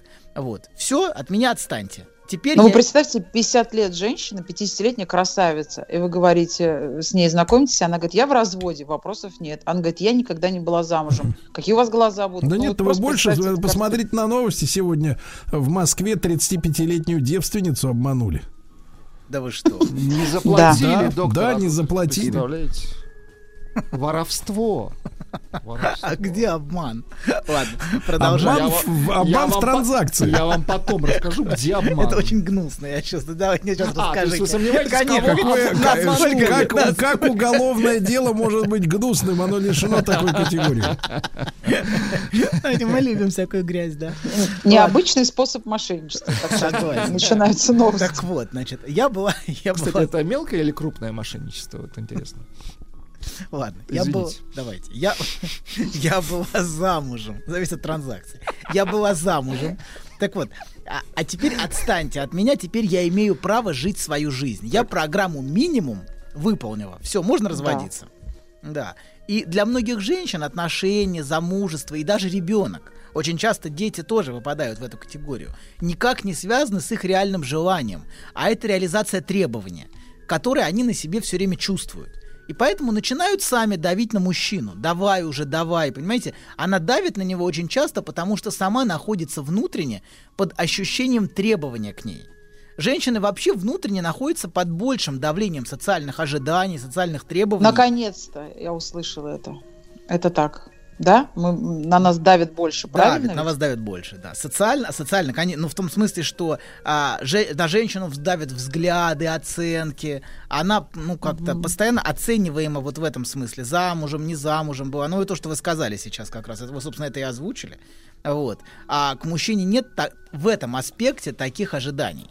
Вот. Так вот, Сергей, вы там? Нет, вы пропали? Да. О, прекрасно, вы здесь. Прекрасно, мы вас не потеряли. На вас Так давят? Я смотрю на мать, и я- у меня большие ожидания. Он Ожидания. сейчас кормит дроздов. Главное, чтобы не грудью. Продолжаем. Так вот, женщина вообще находится внутренне под большим давлением требований, чем мужчина, и женщина часто чувствует, что себе не принадлежит. На нее нацелены взгляды, ожидания, оценки. И сложности с тем, чтобы выйти замуж, могут быть связаны как раз с тем, что женщина бессознательно, неосознанно, но этому требованию и внешнему давлению сопротивляется. Их реальное желание, оно как раз выражается в этом скрытом и бессознательном сопротивлении этому требованию. Поэтому, например, они могут бессознательно выбирать мужчин, которые избегают брать их замуж. Ну, что она так вцепилась, а, собственно, в этого героя, единственного, кто в этом городе не хочет взять ее в жены, понимаете? Он единственный, кто ускользает. Зачем он ей нужен, понимаете? Да, сразу возникают вопросы. Единственный, кто от нее Победить. уклоняется. Ага. Вот. может- Победить. Побе- С одной стороны победить, с другой стороны, может быть, она не так уж и хочет замуж, это, в общем, по-хорошему. Но это так, размышления вслух. Вот, но вернемся к нашей теме. Что происходит, если мы от своего желания отказываемся? А если мы поступаемся своим желанием? Это всегда нам выходит так или иначе боком. Мы всегда за это так или иначе расплачиваемся. Во-первых, мы в прошлый раз говорили об этом, мы чувствуем одиночество что реального живого контакта с другим нету, а есть только непрерывные уклонения, уступки, компромиссы. Понимаете, в фильме он ей сообщает. Ну, если так ты, ты уж так хочешь, если так хочешь совершить эту ошибку, то давай так и быть, распишемся. Понимаете, это же не то, что она хочет, правильно? Она хочет совершенно другого. Она хочет, чтобы он выбрал ее, чтобы она чувствовала его желание выбрать ее. Она себя обманывает, а ей кажется, что выбрал.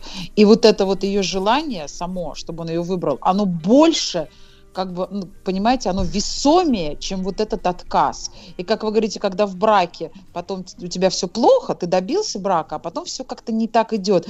Но вот эта, вот, эта, м, вот эта плохость, она мала по сравнению с браком самим. И поэтому так всю жизнь на этих щах и едешь.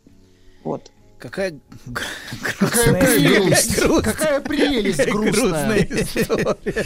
Почему об этом не снимают фильмов наши режиссеры? Согласен, согласен. Безысход- Это было бы безысходно. Потому что, знаете, почему? Безысходное Досрочный ответ. Потому Так. что режиссеры мужчины, им даже не приходит это в голову. А считается, что женщина Ну, режиссер погодите, плоха. погодите. У нас же была Кира Муратова, другие специалисты. Да, ну, что они молчали? Светлана, но она почему-то Они туда в другом вот, формате. Они Дружинина другом Светлана формате. все знает про Они- гардемаринов, про мужчин. Вот, она туда. вот. Гардемаринам плевать. на Да, но они не, они не про это Да там про коней, безысходность конечно. драматическую. Ладно, вернемся. Она, она себя обманывает. Короче, не важно. Важно, что а, уступки и компромиссы это не то, что мы хотим в отношениях. А, а второе. Человек, который предает свое желание, начинает полагаться не на свои ощущения, не на то, как он чувствует, а на противоречивые советы и мнения окружающих. Все время чувствует сомнения в себе, в своих решениях, и по-настоящему он никогда не может ничего выбрать. Он всегда, всегда это дано. Человек, потерявший связь со своим желанием, все время будет искать одобрение, будет ретранслировать чужие мнения по поводу себя, по поводу своей жизни, все время испытывать сомнения, беспокойство, кто что обо мне подумает, а, все время будет сомневаться, а, да, и все время будет ощущать, что с ним что-то не так. Вот это ощущение глубинное, что со мной что-то не так. Третье. То есть, если ты так чувствуешь, это от того, что ты желание свое предал? Очень Сейчас часто, очень, очень, очень часто это именно так. Из-за того, что ты поступаешься, из-за того, что ты поступаешься все время, и ты все время смотришь на себя внешним взглядом, взглядом, который тебя оценивает. Все время взглядом и ощущение все время, что ты непрерывно в себе сомневаешься. Так вот, третье. Теперь давайте, если женщина все время поступается своим желанием, у нее может возникать ощущение, что вот как, как, вы- как вы сейчас только что заметили, что действительно с ней что-то не так, что она какая-то не такая. И часто это ощущение возникает вот именно, да, именно тогда, когда мы отказываемся, именно когда мы поступаемся своим желанием, когда мы пытаемся соответствовать внешним требованиям и подчинить свою жизнь внешним требованиям. У женщины пропадает блеск в глазах, исчезает легкость, она перестает себе нравиться. Вот. И а, ей перестает нравиться собственное отражение в зеркале. Она перестает любить и принимать себя, когда она потеряла связь со своим желанием. Вот. Так что да, да, так и есть. Вот. А мужч... да. А мужчина, Это который... от того, что ее ругают часто. Вот поверьте мне. Ну, да. Замечания делают. Значит, ты Так делают. косячишь, мать. Ты косячишь, понимаешь? ну, Суп бывает, невкусный, бывает, вещи косячишь. наглаженные, а мусор заметаешь под плинтус. Ну что, это мы проходили а кто все. не косячит? Но Кто? дело не в том... Мужчина никогда не косячит. Это Он не ты- приносит ты домой попробуй, свой мать. косяк, он домой не приносит. Ты попробуй, мать, извиняться, извиняться, и не париться, и все станет да, и легче. подчиниться моему требованию. Конечно. Подстройся просто, мать, и все. Все, и все будет хорошо. в душа душу. Хорошо. Да, подстройся, конечно. Но проблема в том, что когда начинает подстраиваться, она перестает себе нравиться. Вот в чем проблема. Она начинает всю, эту- всю эту ересь слушать и начинает, правда, серьезно относиться к тому, что вот ей он несет. Вот, например, всю эту вот эту вот всю эту историю про м, которую мы только что... Да, да, да. Вот это все, когда она начинает к этому серьезно относиться, она, выну- она как бы начинает в это, в это как-то проваливаться, в это во все. Вот. И она теряет связь с собой. Она начинает, правда, пытаться там намывать плинтуса или что-то еще. По сути, да. врать себе. Да, да, абсолютно. И Вот пытаться- Такими, такими речами вы обычно завоевываете попутчиц на моря. Да, да? да, да. Но, А но на говорит, плинтуса мыть не надо. Я отвезу тебя на, на 4 дня на море и ни слова не скажу о том, что ты косячишь. Я отвезу тебя в то место, где не нужно будет мыть плинтус. Дома помоешь, да. Я сам тебе все намою. Сергей. Да. Какая, гнусная история. Намажу крем от Все, продолжаю, продолжаю. Так вот, а, так вот, а, что происходит? Мужчина, например, который поступает со своим желанием, он может чувствовать св- а, стыд за свое несоответствие, за свое ощущение мужской несостоятельности. И еще происходит постоянный поиск в голове оправдания, на бесконечные внутренние обвинения что он все делает не так, что все время не соответствует, все время внутренняя критика, которой человек постоянно пытается найти какие-то ответы какой-то какой ответ, все время спорит, возражает, все время находит возражение, какой-то какой вот, ну что-то нужно найти на это, какой-то довод. И поиск, он называется поиском доводов непрерывных.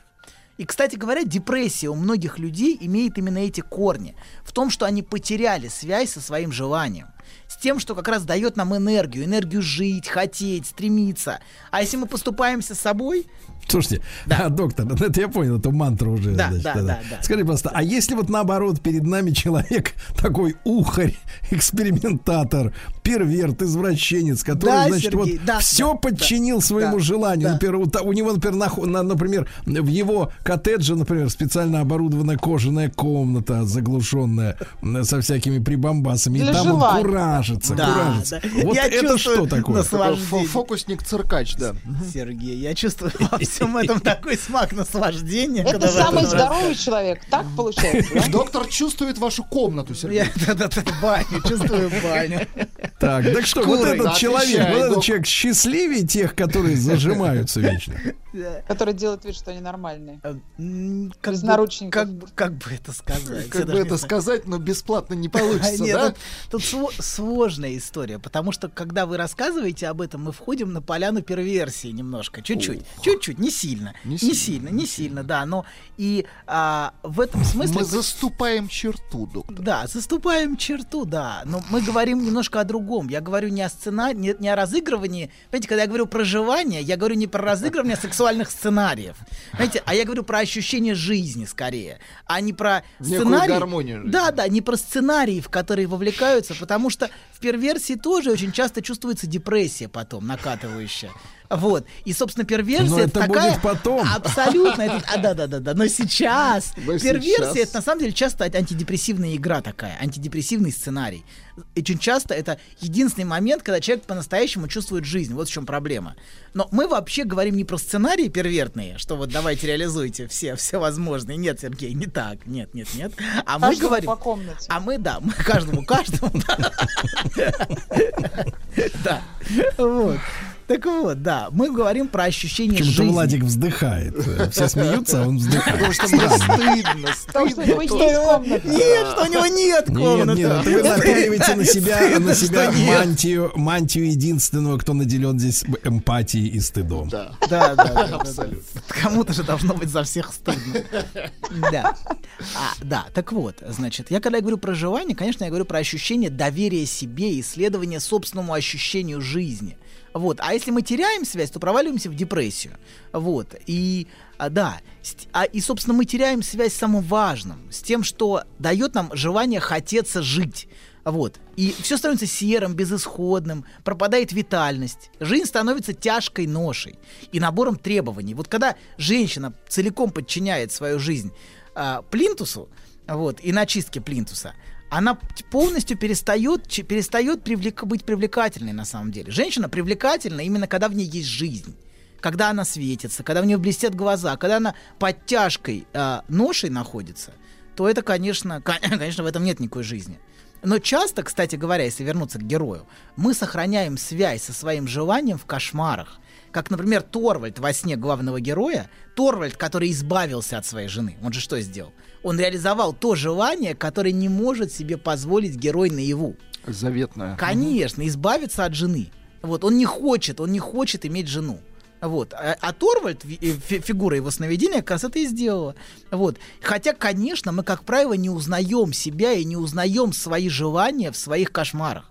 Вот. а, Жену он не хочет, а чтобы к нему приходили, оставались, омаров подавали, он хочет. Да. Скажите, Да, пожалуйста. да, так и так и есть, да. Это так и работает. Да, да, так и работает. Да, именно, именно это он и хочет. Какой хороший, а? Да, да, мы, мы понимаем, но да, именно это он и хочет. Но это, это не прям- значит, это не значит, что она должна на это соглашаться, понимаете? Она этого Нет, не она хочет. не должна, да. Она потом, знаете, как будет в 43-4 кусать губы и думать, а где вот мне там вот, как показывают в кино, каждая женщина, как вот у мужчины, я быстро, быстро скажу, маленькую, вот мужчина, как вы сказали, впадает когда в депрессию, что он не реализован, он думает, что он мало заработал и ничего не добился. А женщина, когда начинает уже вот к этому возрасту подходить, она думает, а что ж меня-то никто не добивался, я как-то так благополучно замуж вышла, а где вот это вот на балкон никто не лез, машины не перерезал другую машину, не убирал, не отбирал меня у другого, все было прилично. Вот это не дает Это жить была, спокойно. это была ария Анны «Закуси губу». Перевожу, где дуэль. да? Ладно, Да, продолжаем. да, да, да, да. Да, продолжаем. Продолжаем, значит, да. И, короче говоря, а, герой отрекся от своего желания. Вот, но это желание преследует его во сне в форме кошмара. И то же самое вы говорите вот про то, что она же, она же, если она поступится собой, например, если она согласится на эти правила игры, она тоже впадет же в депрессию, правильно? А, то, что, Да. вот- то, что Аня говорит, что я, я готова, понимаете, поступиться своим желанием, а она тоже не готова поступаться своим желанием, и это важно. Если женщина не готова поступаться своим желанием, если она готова идти в своем желании до конца, вот, а не все женщины на это готовы, хотя многие А готовы. замуж-то хочется, называется. Охота пуще неволи. Знаешь, забавно, вот выложил тебе все. И вроде как полегчало. Нет, серьезно, будто сбросил тяжесть. Молодец. Я... А вы... Док, спасибо. Мужчина. Руководство по эксплуатации. Итак, дорогие товарищи, сегодня с нами целитель Анатолий Яковлевич Добин. А Он объясняет, в принципе, женщинам, как им трудно живется. Да, и мужчинам тоже, кстати. Мужчинам Да. живется Но ничуть- ничуть женщинам не легче. труднее. Женщинам труднее, конечно, конечно. Женщинам Вообще труднее. их жизнь трудна. Да, без сомнений, без А сомнений. хочется легкости, Да. понимаете? Да, Вот хочется, хочется поэтому- мужской легкости, да, женщине хочется мужской легкости. Да, но тех, которые женщины живут легко, их называют обидными словами. А они, это, это уже тяжелая работа, жить легко. Да. Тяжелая. Да, и социально не одобряю. Тяжело в работе, легко в бою. Да, согласен. Ну ладно, продолжаем. Значит, мы остановились на том, что а, если мы отрекаемся от своего желания, оно часто нам возвращается в, в кошмарных сновидениях хоть- которых мы себя, конечно, не узнаем. Как герой не узнает свое собственное реальное нежелание вступать в брак а, в фигуре Торвальда, который во сне избавился от жены. Вот. Но есть закономерность. Чем больше мы отрекаемся от себя, и от своего желания наяву, тем более кошмарны наши сновидения. Наше желание всегда найдет способ о себе заявить. Вот. И вообще наш отказ от своих желаний, я бы даже сказал жестче, наше предательство себя, начинается именно с того, что мы слишком сильно хотим нравиться, хотим подстроиться, хотим быть хорошими для окружающих. Нам как-то неудобно отказать. А, вот, а потом... а Да. что- Да-да-да, вот именно, да. А что они подумают? Да-да-да. И масса тому подобных переживаний. А они все время думают, как бы понравиться. Вот. И таким людям кажется, что для того, чтобы их принимали, надо чем-то жертвовать. И главным образом своим желанием, своим удовольствием, чем-то поступаться, подчиняться требованиям. Но на самом деле другим людям от того, что мы приносим жертвы, отказываемся от себя, скорее дискомфортно. Да-да-да. Вот. И если человек все время жертвует Анну чем-то... потеря- Да. Потеряли. Потеряли, а, ну ладно, она, она к нам вернется. Мы ее найдем. Да, А, да. смотрите, так вот, если человек все время чем-то жертвует, это вызывает чувство вины. И с таким человеком некомфортно, когда вот ради вас постоянно приносят жертвы, понимаете, да, и вам с этим человеком, ну, как-то не, не по пути. А вам- как он понимает? Мы же жертвуем сами. Вот знает, что Конечно, пожертвовала? незаметно, А пока не, Конечно, конечно. незаметно. Я на тебя незаметно положила всю жизнь. Так что ты, подонок, подонок не Я тебе молодость отдала. Тихо, тихонько создаем уют рядом, тихонько. Конечно, конечно, не знает. тихо, незаметно, вообще незаметно. А ты, ты не А если заметил, откажешься ты от не уют- заметил, от что я убралась. наказан. Конечно, ты не, оп- опять, гад, не заметил, что я убралась. Уют не заметил. Да, да, нет, на самом деле, а, в целом, а, конечно, конечно, вы, вы правы, что люди, которые жертвуют, очень часто делают это неявно. Но ты все равно чувствуешь, что другой под тебя все время подстраивается, понимаете, да, когда к вам какая-то рабская подстройка бесконечная, это вас бесит, раздражает, когда друг, как, а как тебе удобно, а как ты хочешь, вот это, да делай, как тебе удобно, в конце концов, сделай, как ты хочешь, вот что обычно Ага, отвечают. потом сделаешь и Но- на кислород. Но это второй вопрос уже. Это и те- на- надо быть готовым к этому, понимаете, да, и готовым и готовым отвечать. Вот, но важно. За перверсию надо отвечать. Надо, надо, надо, не надо. А что делать? Хочешь, хочешь наслаждаться, приходится и отвечать, да. Так вот. Ты любишь кататься, да? Да, Люби да, да, и надо быть к этому готовым, да, не отказывать себе все время на каждом шагу. Так вот, это очень нагружает отношения, если под тебя все время подстраиваются и говорят, как ты хочешь, как тебе удобно, а как, а как вот, как тебе комфортно, вот, это делает отношения тягостными. Так же, как, например, детям очень дискомфортно, если родители все время приносят ради них жертву. И, например, даже свою жизнь им в жертву приносит. Гораздо проще общаться с человеком, который ничем не жертвует, а Да, которому живет. ты ничего не должен. Абсолютно, потому что жертвы нагружают тебя ощущением вины и долга. Вот, а просто живет и просто хорошо ему. Говорит да, когда да, нет, когда нет. Они демонстрируют все время рабскую услужливость, чего изволите, знаете, бесконечное. Бесконечно, я подстроюсь. Только скажите, как вам удобно. Вот. Если человеку хорошо с собой, хорошо с собой, то и другим рядом с ним тоже будет хорошо. Вот. И а, да, и нам, и нам должно быть комфортно внутренне сами с собой. Вообще, мы, как правило, начинаем предавать себя с того, что отрекаемся от, от своего желания ради того, чтобы быть хорошими. И это часто начинается очень рано в нашей жизни. Мы, например, иногда слышим похвалу, какой у вас послушный ребенок. Но в действительности это может быть признаком катастрофы, что ребенок уже... от- Какой тихий. Да. Начинается все с того, говорит, какой спокойный малыш. Господи, боже мой, совсем не плачет. Да, но это Да. значит, что ребенок уже от, час- часто это знает, что ребенок уже отрекся от своего собственного желания, подстроился и стал подслушным, стал тихим. Вот, и будет теперь всю жизнь пытаться быть хорошим для других. Так всю жизнь не будет тихим и послушным. Будет подстраиваться под ожидания, терпеть то, что терпеть не нужно. Даешь злого, но счастливого. Да. А потому да, что за да. это хвалят, а за то, что ты проявляешь себя, не хвалят. Значит, ругают. вот я и говорю, люди пытаются подстроиться под похвалу, под какую-то мифическую похвалу причем. Я уже не знаю, кого там хвалят. Мне кажется, уже никого ни за что не хвалят. Последнее Да. время никого. Никого не хвалят. Вот. Так вот, это оказывается жизнь без желания. Все ходят, все смотрят, но никто никого. Никто не похвалит. Вот гад, никто не заметит, что плинтуса помыты. Так вот, это жизнь... Да. Так. Есть люди в нашем обществе, которые ходят с небольшим таким шприцом, ну, вирту... ну как-то воображаемым, шприцом, в котором налито чувство вины. И они все время вот так вот, знаете, вот мамы так любят делать. Да вот не дай бог со мной что-то случится, никому не буду нужна, а потом так шприц. Да я сейчас никому не нужна. Хоп! И ты думаешь, ой, господи. И вот так каждую фразку, каждую какую-то эту.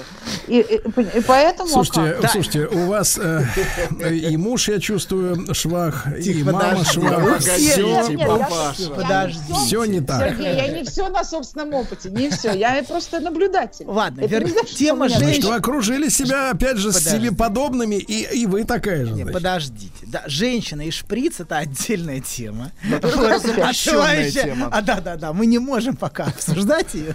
Вот. Но скоро мы об этом поговорим. Отношения женщины и шприца. Вот. Так вот. Жизнь.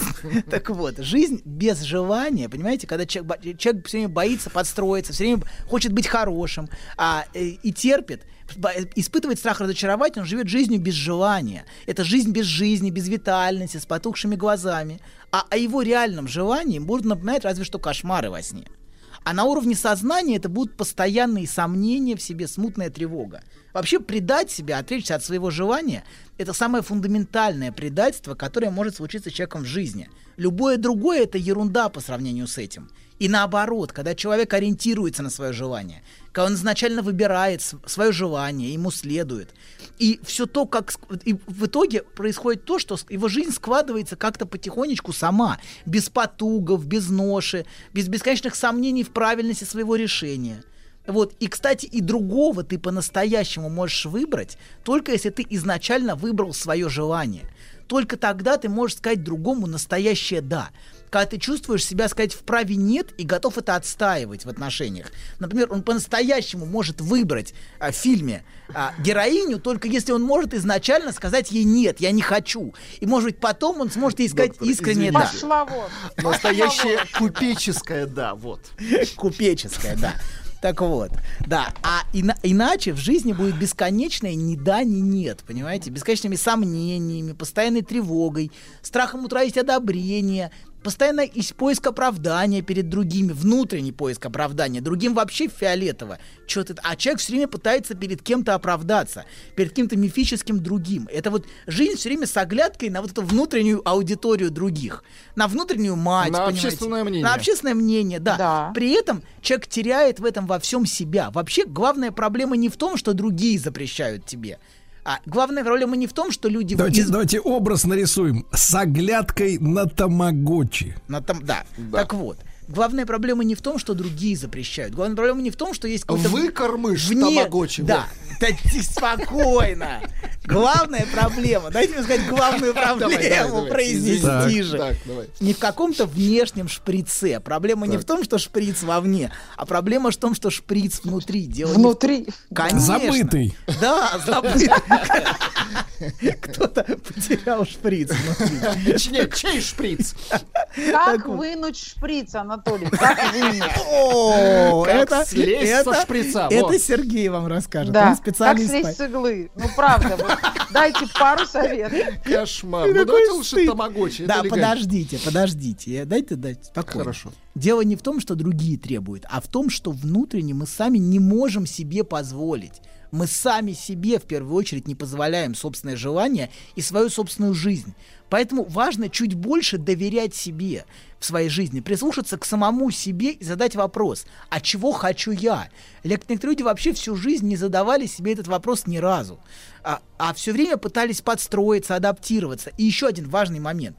Другим по-настоящему мы нра- нравятся только те, кто не пытается понравиться а говорит то, что думает, что чувствует. Ну, и когда это идет искренне. А когда под тебя пытаются подстроиться, под тебя пытаются адаптироваться как-то, ты- тебе такой человек обычно не нравится и не вызывает у тебя интереса. Вот в чем проблема. Запутали вы нас, Анатолий, совсем. Я прям сижу, у меня же голова кругом. Анюта, Вроде нам как- нужна правда матка от тебя. Да, смотрите. Не нужно, не нужно, спокойно. Не нужно. я дам. Матка, да Нет, подожди. не сейчас, Спокойно. позже. У нас Давайте мы щас за у нас еще не расплатились. Подождите, да. Короче говоря, важно прислушаться к себе, Аня, к себе, к себе, Аня. а не к тому, что говорит, кто кто говорит. Что там мама говорит, что соседи говорят, что другие мамаши говорят. Вот. И не пытаться понравиться. Вот. А собственно, у нас проблема, знаете, в чем? В том, что а, изначально, изначально мы, поч- почему мы жертвуем своим желанием? Почему мы такую жизнь выстраиваем, о которой говорит Аня? Вот, потому что нам важно, чтобы нас любили и принимали с самого детства. И поэтому мы начинаем подстраиваться с самого очень раннего возраста под ожидание других людей. И выстраиваем то, что Винникот называет ложным «я». И это, это значит, что мы отрекаемся от части себя, связанной с собственным желанием с собственной жизнью, иногда с собственным гневом даже. Вот эта часть мы пытаемся ее отрицать. И в самых крайних случаях вся жизнь человека может сводиться к подстройке, где человек все время сомневается, все время ищет одобрения, к- на каждом шагу пытается понравиться, чтобы за каждый шаг хвалили. Вот, это вот то, что вы говорили, Ань, как раз вот, вот, этот, вот этот оттенок, что нужно, чтобы хвалили.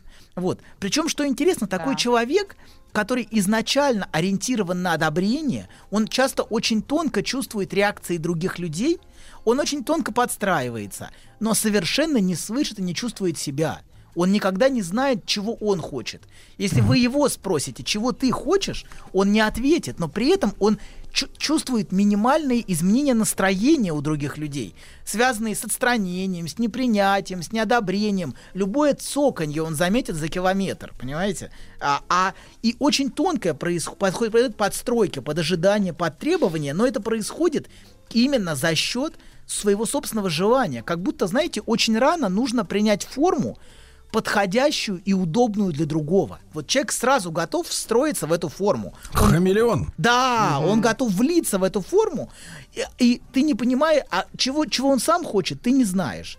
А почему хамелеон перекрашивается? Чтобы не съели. Чтобы выжить. Вот. Да, Правильно? да. Чтобы не съели. И похвалили.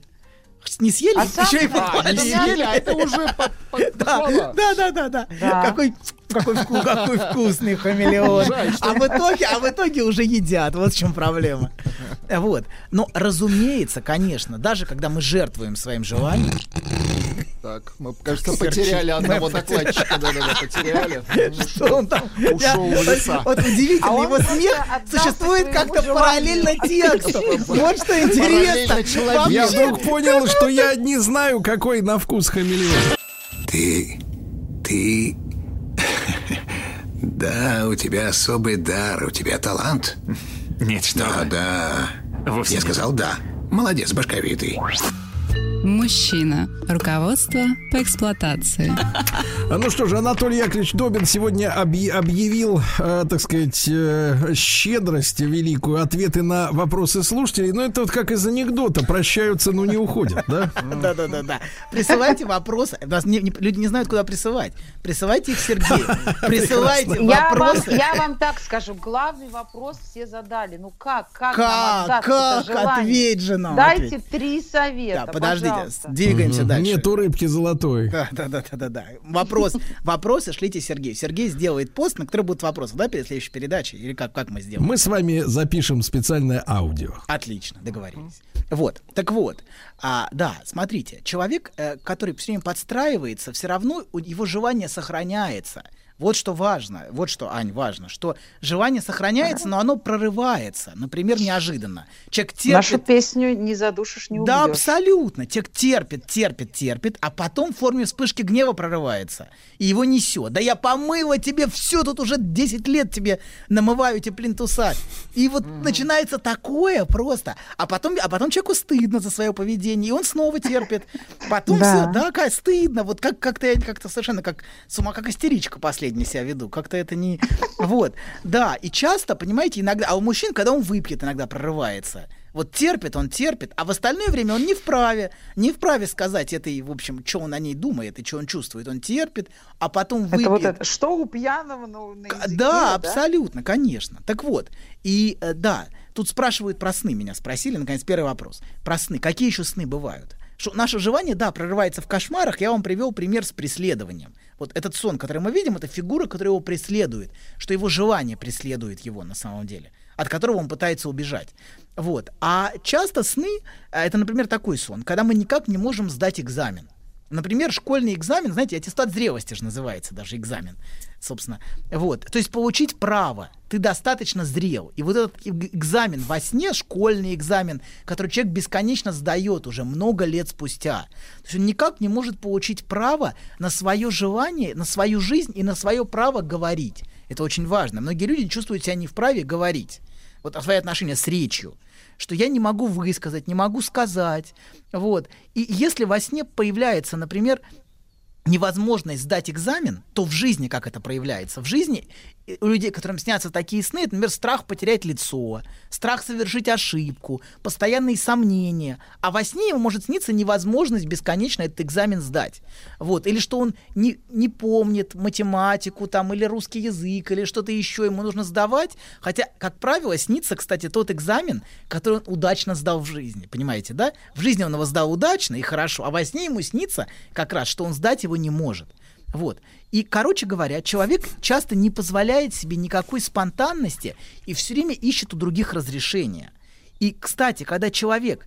А тут-то и появляются, Анатолий, коучи, которые за денежку малую Да, да. или большую говорят, да, ты можешь, сынок или не дочка. так, я тебе разрешаю. Это фигура внешнего разрешителя. Я абсолютно. тебе разрешаю во сне. Вот. Да, да, да. Это фигура, которая разрешает. Проблема в том, что люди думают, что такая фигура есть. Они не осознают. Так вот, человек не позволяет... Секундочку, дайте одну секундочку, это важный момент. Что человек, а, который не позволяет себе такой никакой спонтанности, который все время вот живет в этом мире, отказа от собственного желания, он все время ищет разрешение у других, ищет коуча, как Сергей сказал. И, кстати, когда человек вот а, а он не- теряет контакт с желанием, он может чувствовать постоянный страх. Он внутренне живет в страхе, потому что а, ты не, тебе не на что опираться. Ты постоянно пытаешься все контролировать.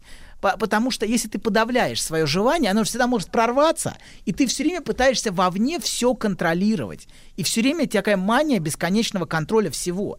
А возвращение к себе начинается с того, что мы готовы отстаивать свое желание. И часто, кстати, меняется тональность снов. Мы уже не убегаем от других во сне, а начинаем высказывать другим, а, что мы иди чувствуем. сюда. Да, Я иди-ка сюда, сейчас я тебе скажу. Иногда это начинается очень гневно во сне. Человек во сне что-то очень яростно высказывает. И сначала меняется тональность сновидения, он высказывает во сне, а потом чувствует себя вправе говорить наяву. И возникает ощущение, что ты в жизни, что ты можешь говорить без постоянной оглядки на то, что кто подумает, без постоянного страха ошибки. И, кстати, например, экзаменационные сны. Вот, например, то человек, человек, человека сон меняется, знаете, в какую сторону? Он вдруг понимает, что никакого экзаменатора нет. Или что никакого экзамена нет. Или что он давно этот экзамен сдал. Он вдруг это во сне осознает. То есть, что не нужно сдать никакого чужого разрешения. И это открытие часто происходит сначала во сне, а потом уже транслируется наяву. Вот знаете, есть такая параллель сновидений. Меняется тональность сновидений. Они, они А становятся другими. если снов нет? А если А снов во сне нет, можно, доктор, кстати, скандалить? Вот сказать, А «Я если снов нет, экзамен». надо уменьшить дозу снотворного. Да, это, это тоже правда. Это первое. А второе, сон это контакт с собственным желанием. Сны, транс, сны это способ нас, понимаете, видеть и слышать собственную психическую реальность. И если снов нет, это большая проблема. Доктор, доктор, а если такая проблема? Снится женщина. Так. Это не проблема, Сергей. Это хорошо. Это хорошо, это хорошо. Правда? Да, да. Вам теперь, вот когда снится женщина, вам теперь нужно сдать экзамен с этой женщиной. да, экза- экзамен. Да, и не провалить, не провалить экзамен. Да, во Так сне. вот, очень важно, смотрите, что давайте То есть не попасть резюме, женщину резюме. надо, да? Наше желание это Нет, надо почва. Тихо, всем Василий. тихо, всё, тихо. стоп, стоп. Наше желание это почва. И если мы теряем связь с землей матушкой, понимаете, с Так. почвой с нашей, то ни- ничего в нашей жизни расти не будет. Все Да. будет не в коня корм, понимаете? Важно и мы важно доверять своему желанию. Знаете что, доктор, и своей... в почву, Да. в почву надо кидать семя, мы это помним. Это правда, абсолютно.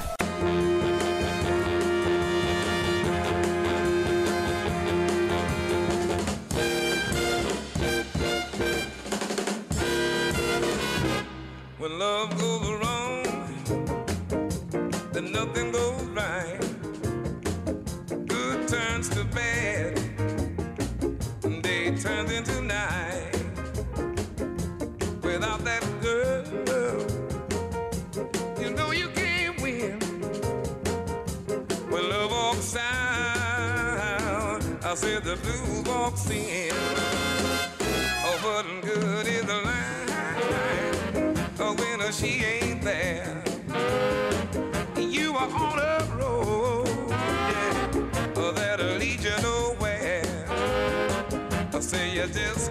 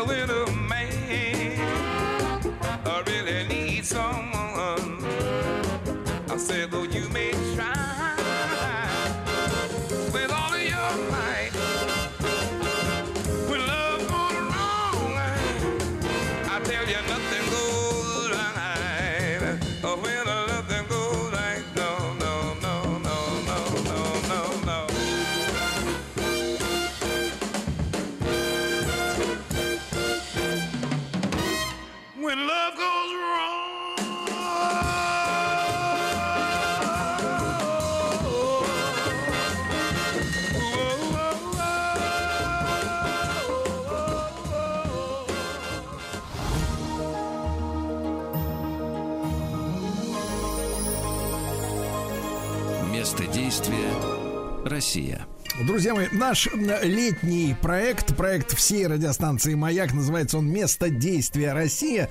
Вы уже об этом узнали на этой неделе, не только в утреннем эфире, но и у всех моих коллег, и, и днем, и ближе к вечеру, и совсем ближе к вечеру. Э, У товарища Свистуна тоже а, будет выходить в эфир. э, Это любопытнейшая рубрика. И сегодня э, вот какой день, друзья мои.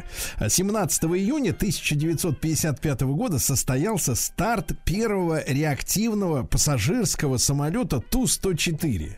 Причем, если брать э, вопрос серийности, да, не опытный образец какой-то, не единичный построенный лайнер, то э, мы можем смело говорить о том, что Советский Союз сделал, то есть наша страна, да, сделала первый э, реактивный пассажирский массовый самолет. Его было несколько сотен штук выпущено. И сегодня с нами Владимир Александрович Попов, э, генерал-майор авиации, кандидат технических наук, доцент, заслуженный военный летчик. Э, Владимир Александрович, доброе утро. Приветствую вас. Да, спасибо большое, что вы с нами. Владимир Александрович, ну, э, э, насколько я понимаю, вот в те годы, да, в 50-е, наверное, даже и позже, вот что было интересного. Наши гражданские самолеты, они ведь, видимо, в, в какой-то степени или даже в большей повторяли по конструкции военной разработки. Прав ли я? Так точно. Можно сказать, это даже прототип был Ту-16, если мы говорим сегодня о легендарном Ту-104. Действительно, подчеркну, что это действительно был первый отечественный реактивный самолет с двигателями тоже отечественными. Это Микулинские двигатели были. Э, Сан Саныч э, качественно делал новую технику в то время. Уникальный сам был по себе человек, конструктор этих двигателей. Ну и, конечно, Туполевская фирма – это и сегодня брендовый, в общем-то, элемент для самолетов гражданской авиации, тем более. Ну и военные они есть, безусловно. А, Владимир Александрович, а ведь вот мы, привыкли там уже, да, с перестройки э, думать об экономической целесообразности, даже в некоторых местах, где, в общем-то, и, и- и не надо думать, да, а нужно сделать и все. Вот я так понимаю, что и раз на одной, грубо говоря, платформе сделаны и военные, и гражданские самолеты, это удешевляет, упрощает процесс, правильно? Не В надо- разы, в разы даже им больше, наверное. Дело в том, что давайте даже просто по масштабам времени поговорим. Смотрите, если в 1955 году, э, вот именно 17 июня, самолет сделал первый полет, так, это, как, ста- кстати, э, летчик-испытатель, ну, достаточно известный в то время, ведущий летчик-испытатель э, КБ э, Туполева, да, э, поднял это Агалашев, Юрий Тимофеевич. То есть известность такая была. И, конечно, ему доверили эту первую машину поднимать. Все это правильно. А во-вторых, смотрите, буквально через э, полгода уже летал самолет, подняли с Харьковского завода первый серийный. И еще чуть более прошло, наверное, полугода, ну, точнее даже скажу, 15 сентября 1956 года так, уже пошел рейсовый, первый рейсовый вылет. То есть с пассажирами на борту Ту-104 сделал полет. Это Москва, Омск, Иркутск. Семь с половиной часов, и пассажиры комфортно доставлены были на место. Это п- почти в два раза быстрее, чем это делалось ранее. А теперь по производству, скажем. Конечно, смотрите, если бы с нуля начинать, мы бы таких темпов э, по производству этого самолета не осуществили. Хотим мы или нет, нужно все-таки спроектировать что-то, рассчитать, облетать, где-то продуть в аэродинамических трубах. То есть это технически и технологически очень трудный, э, длительный процесс. А вот когда есть платформа, правильно вы отметили, это Ту-16, взят за основу был, практически все то же самое оставили. Единственное, что, конечно, нужно было увеличить в диаметре фюзеляж этого самолета. То есть там разместить комфортно, чтобы было пассажиров. И сделали, кстати, смотрите, из э, вот боевого самолета мгновенно увеличили фюзеляж, а это было трудно в те времена сделать, до трех с половиной метров. Сегодня, если мы будем обращаться, вот обратим внимание на Суперджет 100, это тоже э, считается узкофюзеляжный самолет, но современный. Это 70 лет после сделанной практически, да, Ту-104. У него и то на 15 сантиметров диаметр меньше фюзеляжа, Да представляете? То есть это есть показатель уже, во-первых. Во-вторых, смотрите, момент какой. Значит, э, единственное, изменили, конечно, немножко конструктив, поскольку э, вот центроплан был, это когда в центре фюзеляжа проходит крыло, как бы силовой элемент. Для боевого самолета это подходило все, Ту-16.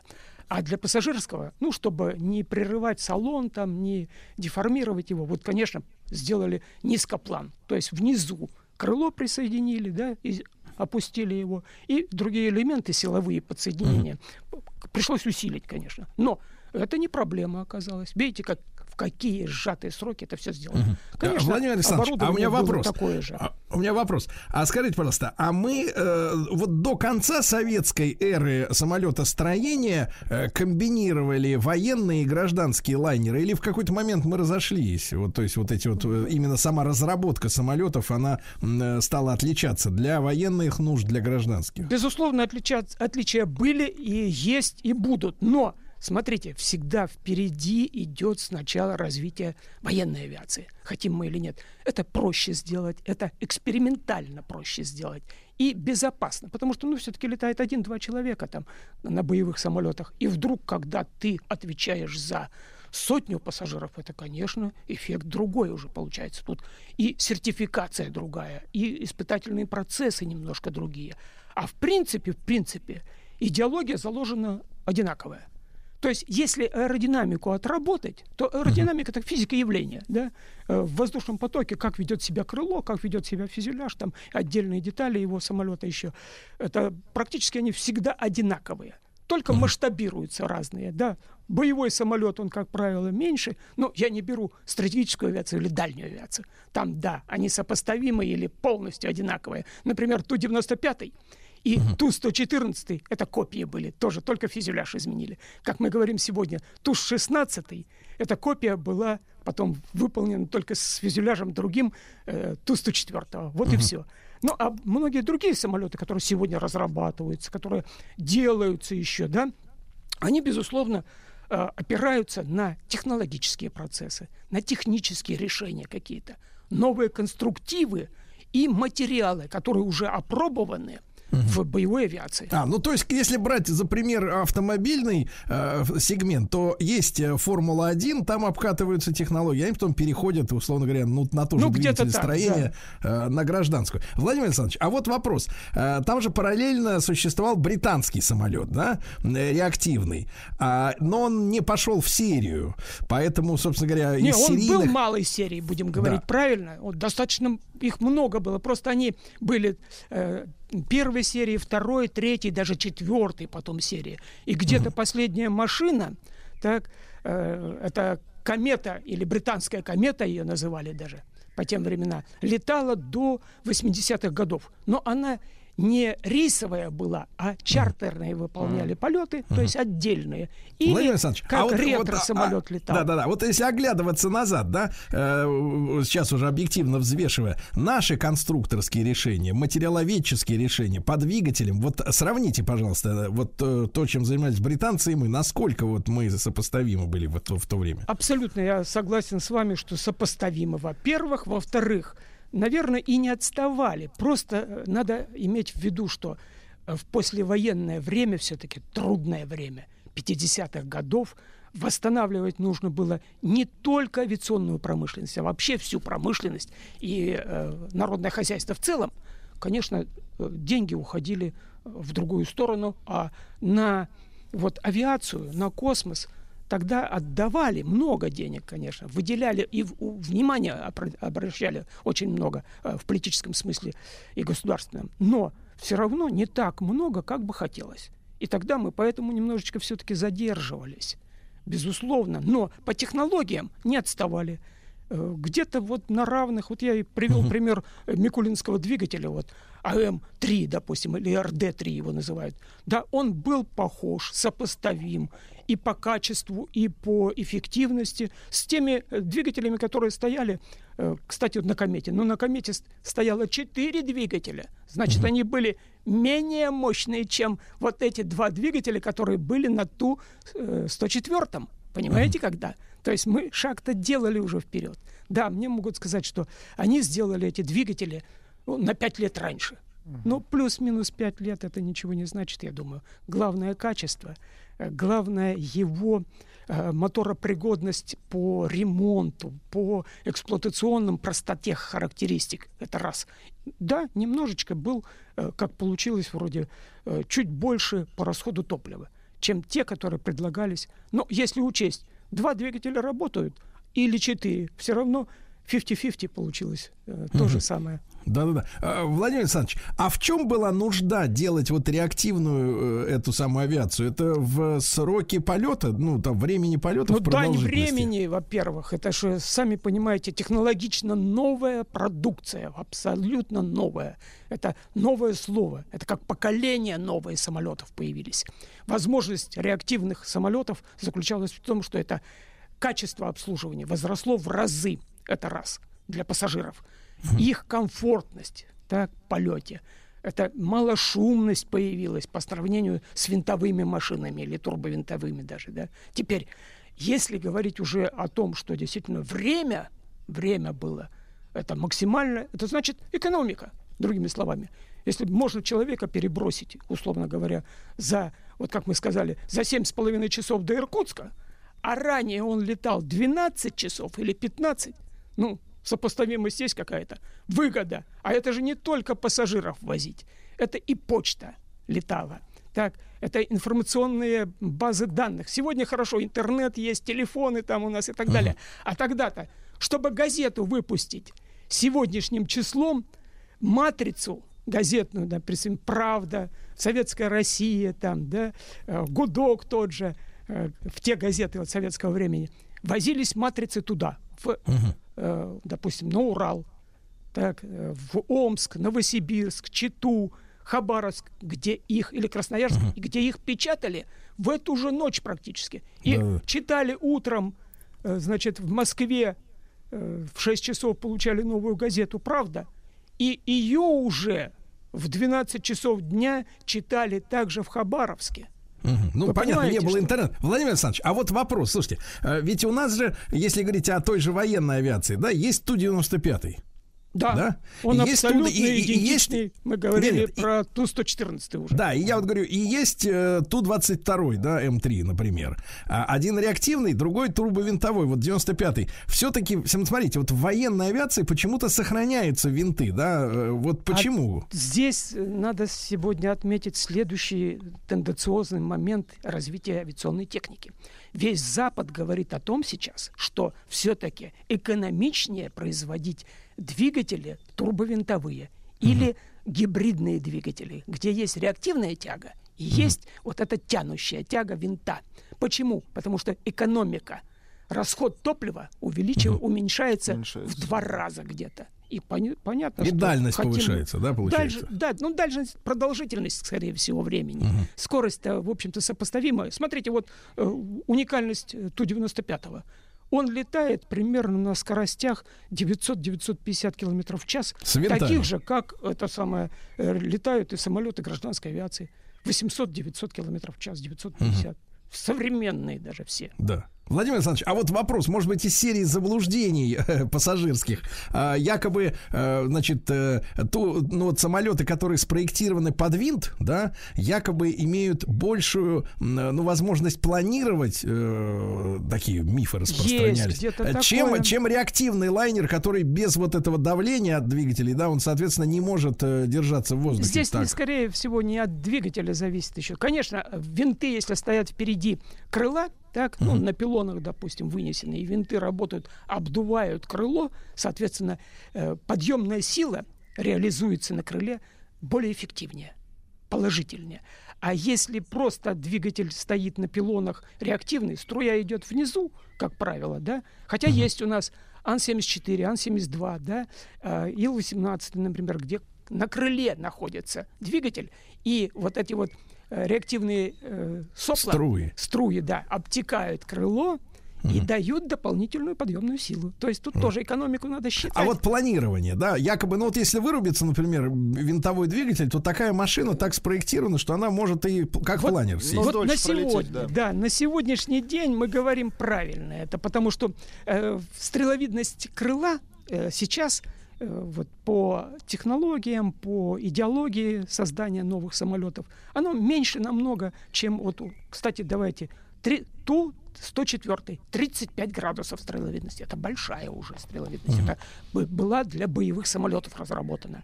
А вот для гражданских сегодня 18, 16 градусов стреловидность, 22 градуса. Представляете?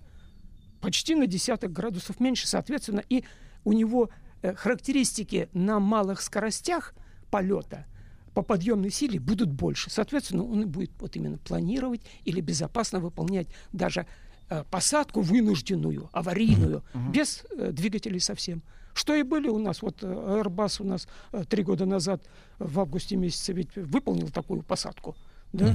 Вот. Дамир э, Юсупов посадил, Да. удачно Да. посадил, Да. и все. Владимир Александрович, Владимир Александрович, ну мы безумно вам, э, вам рады, благодарны за то, что вы с нами. Поздравляем всех с запуском нашего первого самолета Ту-104 в 55 году в этот день. Владимир Александрович Попов, генерал-майор авиации, заслуженный военный летчик был в нашей студии. Спасибо большое.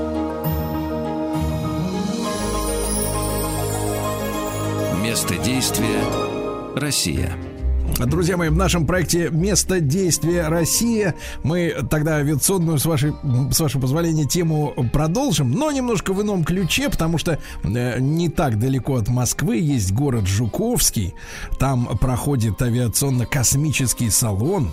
Достаточно регулярно люди стоят в пробках, э, вот, и туда и обратно, чтобы посмотреть на самолеты, причем не только наши отечественные, иногда и гости приезжают.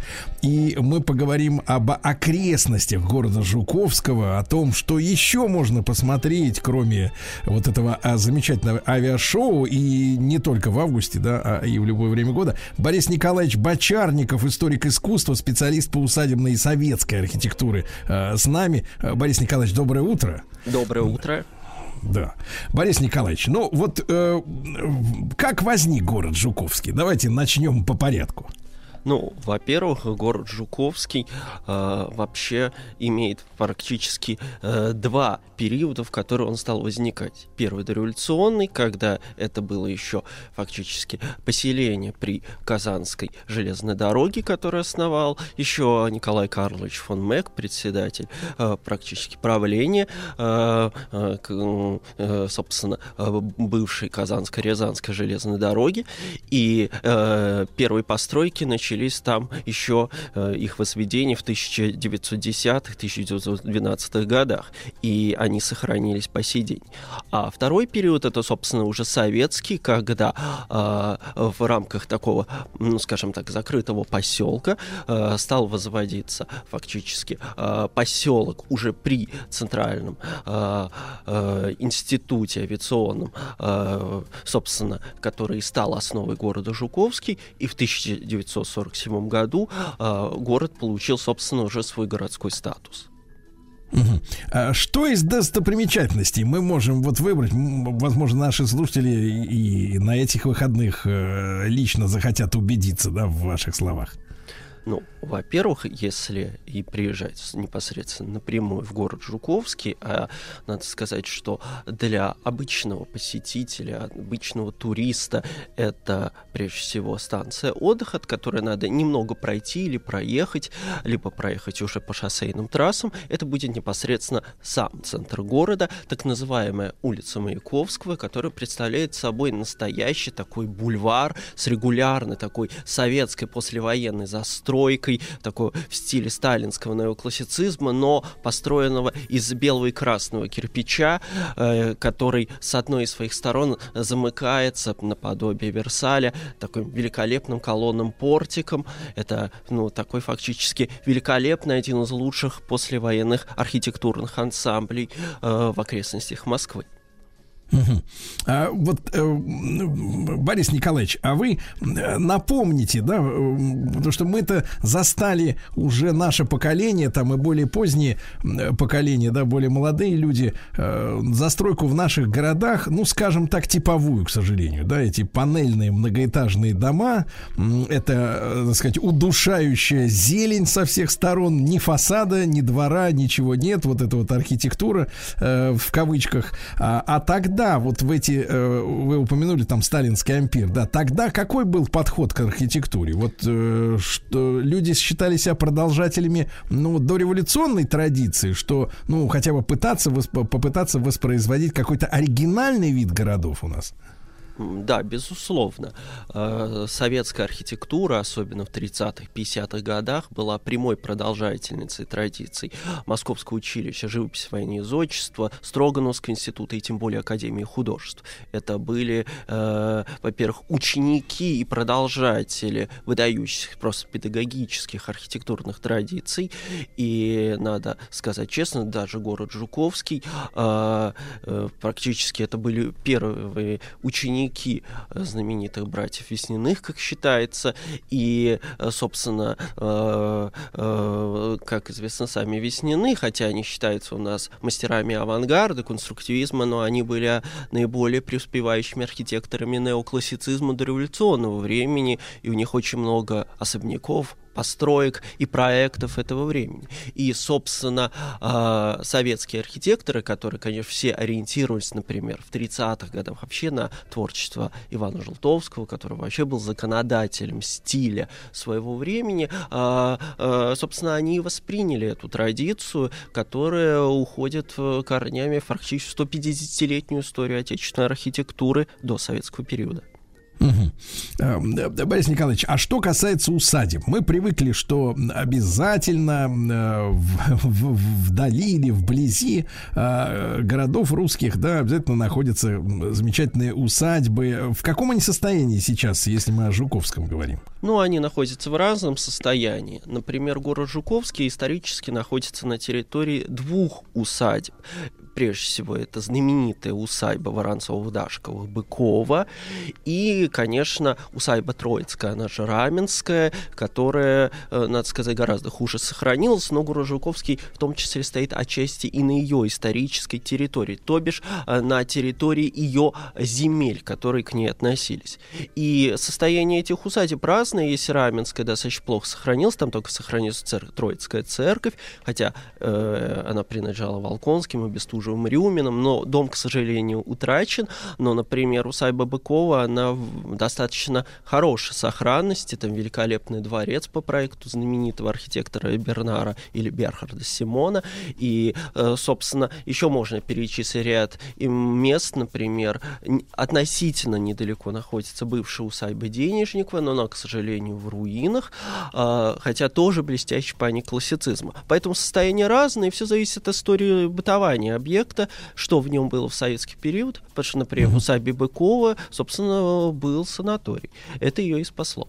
Мгм. Борис Николаевич, а по вашим оценкам, ну так вот навскидку, да, как все-таки историка искусства, а, какую долю, вот какой процент от э, усадеб, ну, в частности, подмосковных, да, например, мы потеряли из-за того, что э, после революции, э, понятное дело, их, их хозяева оказались за бортом, лишними людьми, лишенцами, э, вот, какого-то народно-хозяйственного значения, ну, всем этим объектам, наверное, трудно было сыскать, да и, наверное, с финанси- финанс- финансированием трудности. Потом это многие вещи эти были разграблены, да, в период потрясений, и не раз, и там 905 года революции, то и, и гражданская война. Вот с вашей точки зрения, с какой, какую долю мы потеряли вот э, из того, что было? Ну, если брать э, тот период довоенный, который был наиболее разрушительный, э, в такой, условно, в первой волне такого разрушения усадеб, то, конечно, там э, доходило до 30-40% утрат. Э, ну, как правило, утрачивались усадебные дома, ну, например, все хозяйственные постройки, церкви, парки, они оставались. Э, военный период нанес ущерб, но для центральной части России, скорее всего, западной, скорее северо-западной. И, конечно, второй период э, утрат – это, э, конечно, постсоветский период, когда, особенно 2000-е годы, когда многие санатории, учреждения покинули бывшие усадебные дома, прежде всего главные дома, и из них многие сгорели. э, То есть мы, например, за последние несколько лет лишились просто э, около десятка очень ценных построек в стиле ампир, например, который, деревянного ампира, который редчайший. А надо сказать, что большая часть усадеб, конечно, дореволюционных, они все-таки же это были такие деревянные дома для жизни, э, вот, то бишь бывшие дачи, как считали это в 18 веке. Поэтому э, здесь можно считать именно по-разному. То есть, о, ну, на данный момент, конечно, считается, что это около 60 или даже 80 процентов в разной степени состояния утрат. Мгм. А, Борис Николаевич, а с вашей точки зрения, вот, э, может быть, вы и ваши э, товарищи, сообщество, да, в которое вы входите, э, какое бы, э, какую бы судьбу этим усадьбам э, вот, ну, э, пред- ну, предложили бы, да, для того, чтобы вот э, понимать э, э, и зачем это все строилось э, изначально, и, и как бы это могло приме- э, использоваться сейчас, вот с вашей точки зрения, наиболее разумно, рационально, э, и, так сказать, чтобы и культура не теряла, и чтобы здания не портились. Ну, усадьба, надо, если говорить таким очень сухим языком, это экономическая единица фактически. До революции это были центры не просто культуры в рамках одной семьи. Нет, это были фактически центры агрономической культуры, потому что все нововведения, посадки, то есть а даже э, принципы развития народного хозяйства, как сельского, так и, в принципе, обустройства, э, в том числе какие-то санитарные нормы, это задавал владелец усадьбы. И даже после отмены крепостного права усадьбы были такими экономическими центрами, общественными деловыми центрами. Поэтому с точки зрения современного развития усадьба это не лакомый кусочек застройки, потому что зачастую это для застройки это прежде всего это великолепный парк, это экология и, э, и фактически это центры посел, поселков или земель. М, И усадьба может стать как а, многофункциональным центром, как для культуры, образования, в том числе с точки зрения просто а, со- соединения фактически нескольких сфер интересов и даже целого, целых групп сообществ, потому что усадьбы, например, в настоящее время это центр волонтерской культуры, который в нашей стране именно усадебной э, базе приобретает наибольшее развитие. Но с точки зрения, например, а, конечно, агрокомплексов, конечно, усадьбы могли бы, а, как хозяйство, в прошлом очень преуспевающие хозяйства тоже восстанавливаться. Не все, разумеется, некоторые могут исполнять роль санаториев или совмещать также эти функции с музейной, культурной, рекреационной зоной. И самое главное, а, если на усадьбе, на территории усадьбы нет частных владений, которые, конечно, ну, можно выкупить, но это сложно, а, фактически они могут стать большими проводниками развития нашей страны, прежде всего именно в так называемой провинции, как в окрестностях Москвы, а, так и за ее пределами. А, Борис Николаевич, а что касается вот э, усадьбы Быкова, да, э, которую э, строил швейцарский архитектор, вот эта семья Воронцовых-Дашковых, э, насколько это большое, большое положение люди занимали в обществе тогда? Ну, усай, во-первых, семья Воронцовых-Дашковых, это была действительно самых богатейших семей в России. Конечно, расцвет этого вообще рода э, Воронцовых, они же Воронцовы-Дашковы, конечно, пришел скорее уже как на середину 18 так и второй их расцвет именно вторая половина 19 века, потому что Иван Илларионович Воронцов-Дашков такой последний представитель Воронцовых в усадьбе, который ее, правда, продал а, э, знаменитым, знаменитой семье Ильиных, он просто обладал со- совершенно потрясающими экономическими ресурсами, в том числе он основатель сына- э, знаменитого конного завода в Новотомниково. Борис Николаевич, а давайте сразу после короткой рекламы продолжим.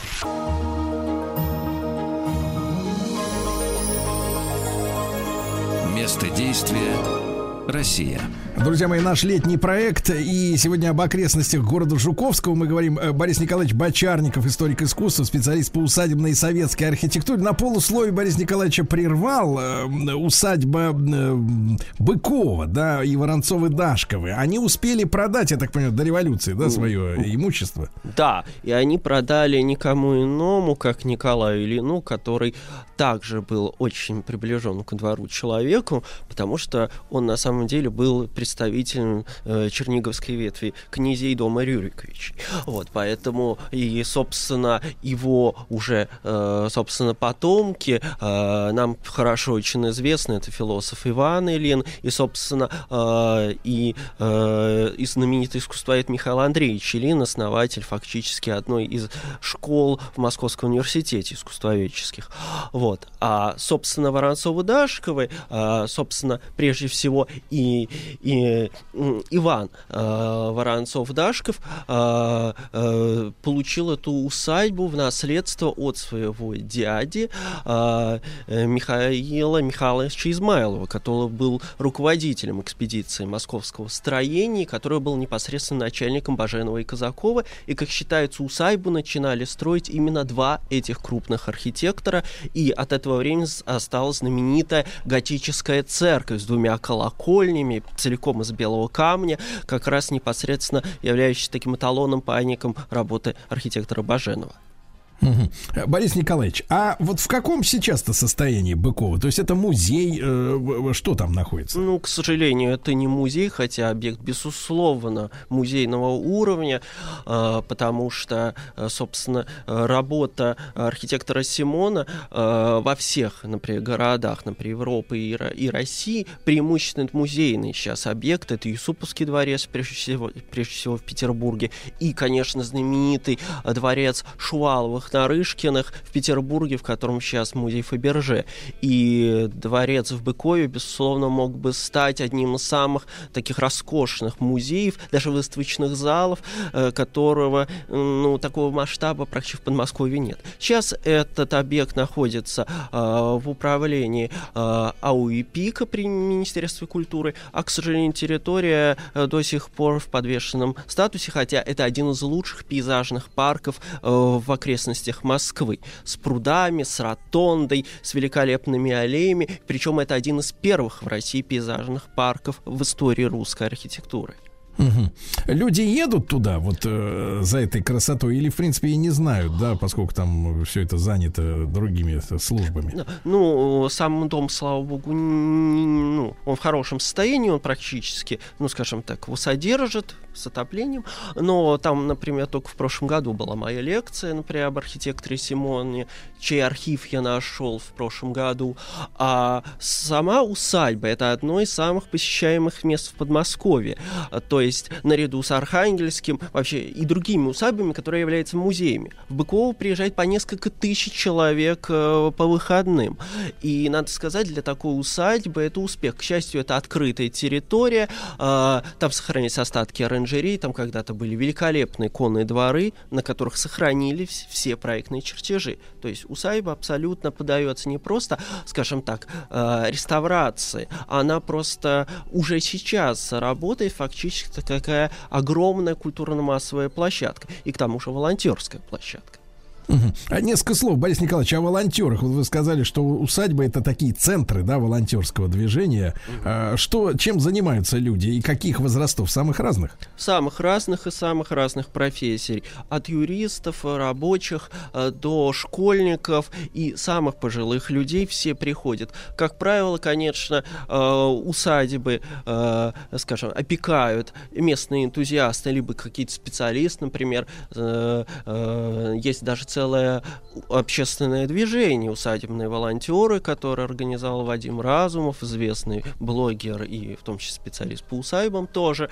И как раз он э, объединяет э, многих э, специалистов, которые увлечены усадьбами. И, например, в Быкове как раз э, целая, э, даже несколько волонтерских групп, которые фактически каждые выходные в течение уже нескольких лет расчищают парк, убирают вредную растительность, которую у нас разрешено ликвидировать. Например, клен ясенолистный, но если он маленький, если это не, не предполагает порубочного билета. Поэтому и помимо этого волонтеры организуют экскурсии на территории этих объектов, которые опекают. Например, есть энтузиаст Дмитрий Безверхи, он нашел, например, усадьбу э, Василия Баженова Глазова. Точнее, о ней было известно, но он, например, первый привлек внимание к тому, что там парк сохранился, который принадлежал архитектору Баженову. И это успех волонтерского движения, потому что он несет общегосударственное значение. Да. Э, ну и, так, Борис Николаевич, такой э, обывательский вопрос про Быкова, да. Я думаю, что многие слушатели наши заинтересуются, насколько там, э, ну, поскольку это стихийная, да, история, да, она не, не превращена вот как бы в такой в современный туристический гламур, как там дела с парковками, с удобствами, ну вот, вот для людей, которые хотят что-то пере- перекусить, или это в таком в диком состоянии, то есть, грубо говоря, на свой страх и риск все с собой. Нет, ну припарковаться можно, как со стороны так, э, бывшего главного въезда в усадьбу, а, так и у церкви. Церковь, кстати, это одно из самых любимых мест для венчания молодоженов в Подмосковье. А, Возле церкви, кстати, существует, кстати, тоже санитарная площадка. Сейчас, кажется, ее реконструировали, или она в процессе уже завершения. Конечно, недалеко есть кафе. Собственно, на территории Сайбы, к сожалению, нет общего такого, э, ну, публичного э, места место для санитарных нужд, но рядом и, собственно, на территории церкви, которая в составе усадьбы, это можно, конечно, сделать. И слава богу, что местные жители все-таки же очень любят свою усадьбу и, э, и заботятся в том числе о нуждах туристов, хотя, к сожалению, пока это не музей. Борис Николаевич, ну короткий вопрос. Если ехать, то вот сам парк вот этот, да, замечательный, а сколько часов пла- планировать там пробыть, чтобы действительно насладиться, посмотреть э, красоты? Нет, ну можно там пройти за час, за полтора часа, можно пройти и за четыре часа, особенно с экскурсоводами и специалистами. Мгм. Поэтому э, и я рекомендую просто следить за сайтом усадьбы Быкова, которые сделали в том числе с, при моем участии, там моя, моя большая статья об усадьбе есть, и, э, собственно, и следите за новостями, которые да. прилагают волонтеры, и рекомендую, кстати, и Жуковский также не забывать. Да, друзья мои, Борис Николаевич Бочарников, историк искусства, специалист по усадебной советской архитектуре, об окрестностях города Жуковского поговорили. Хороших вам выходных.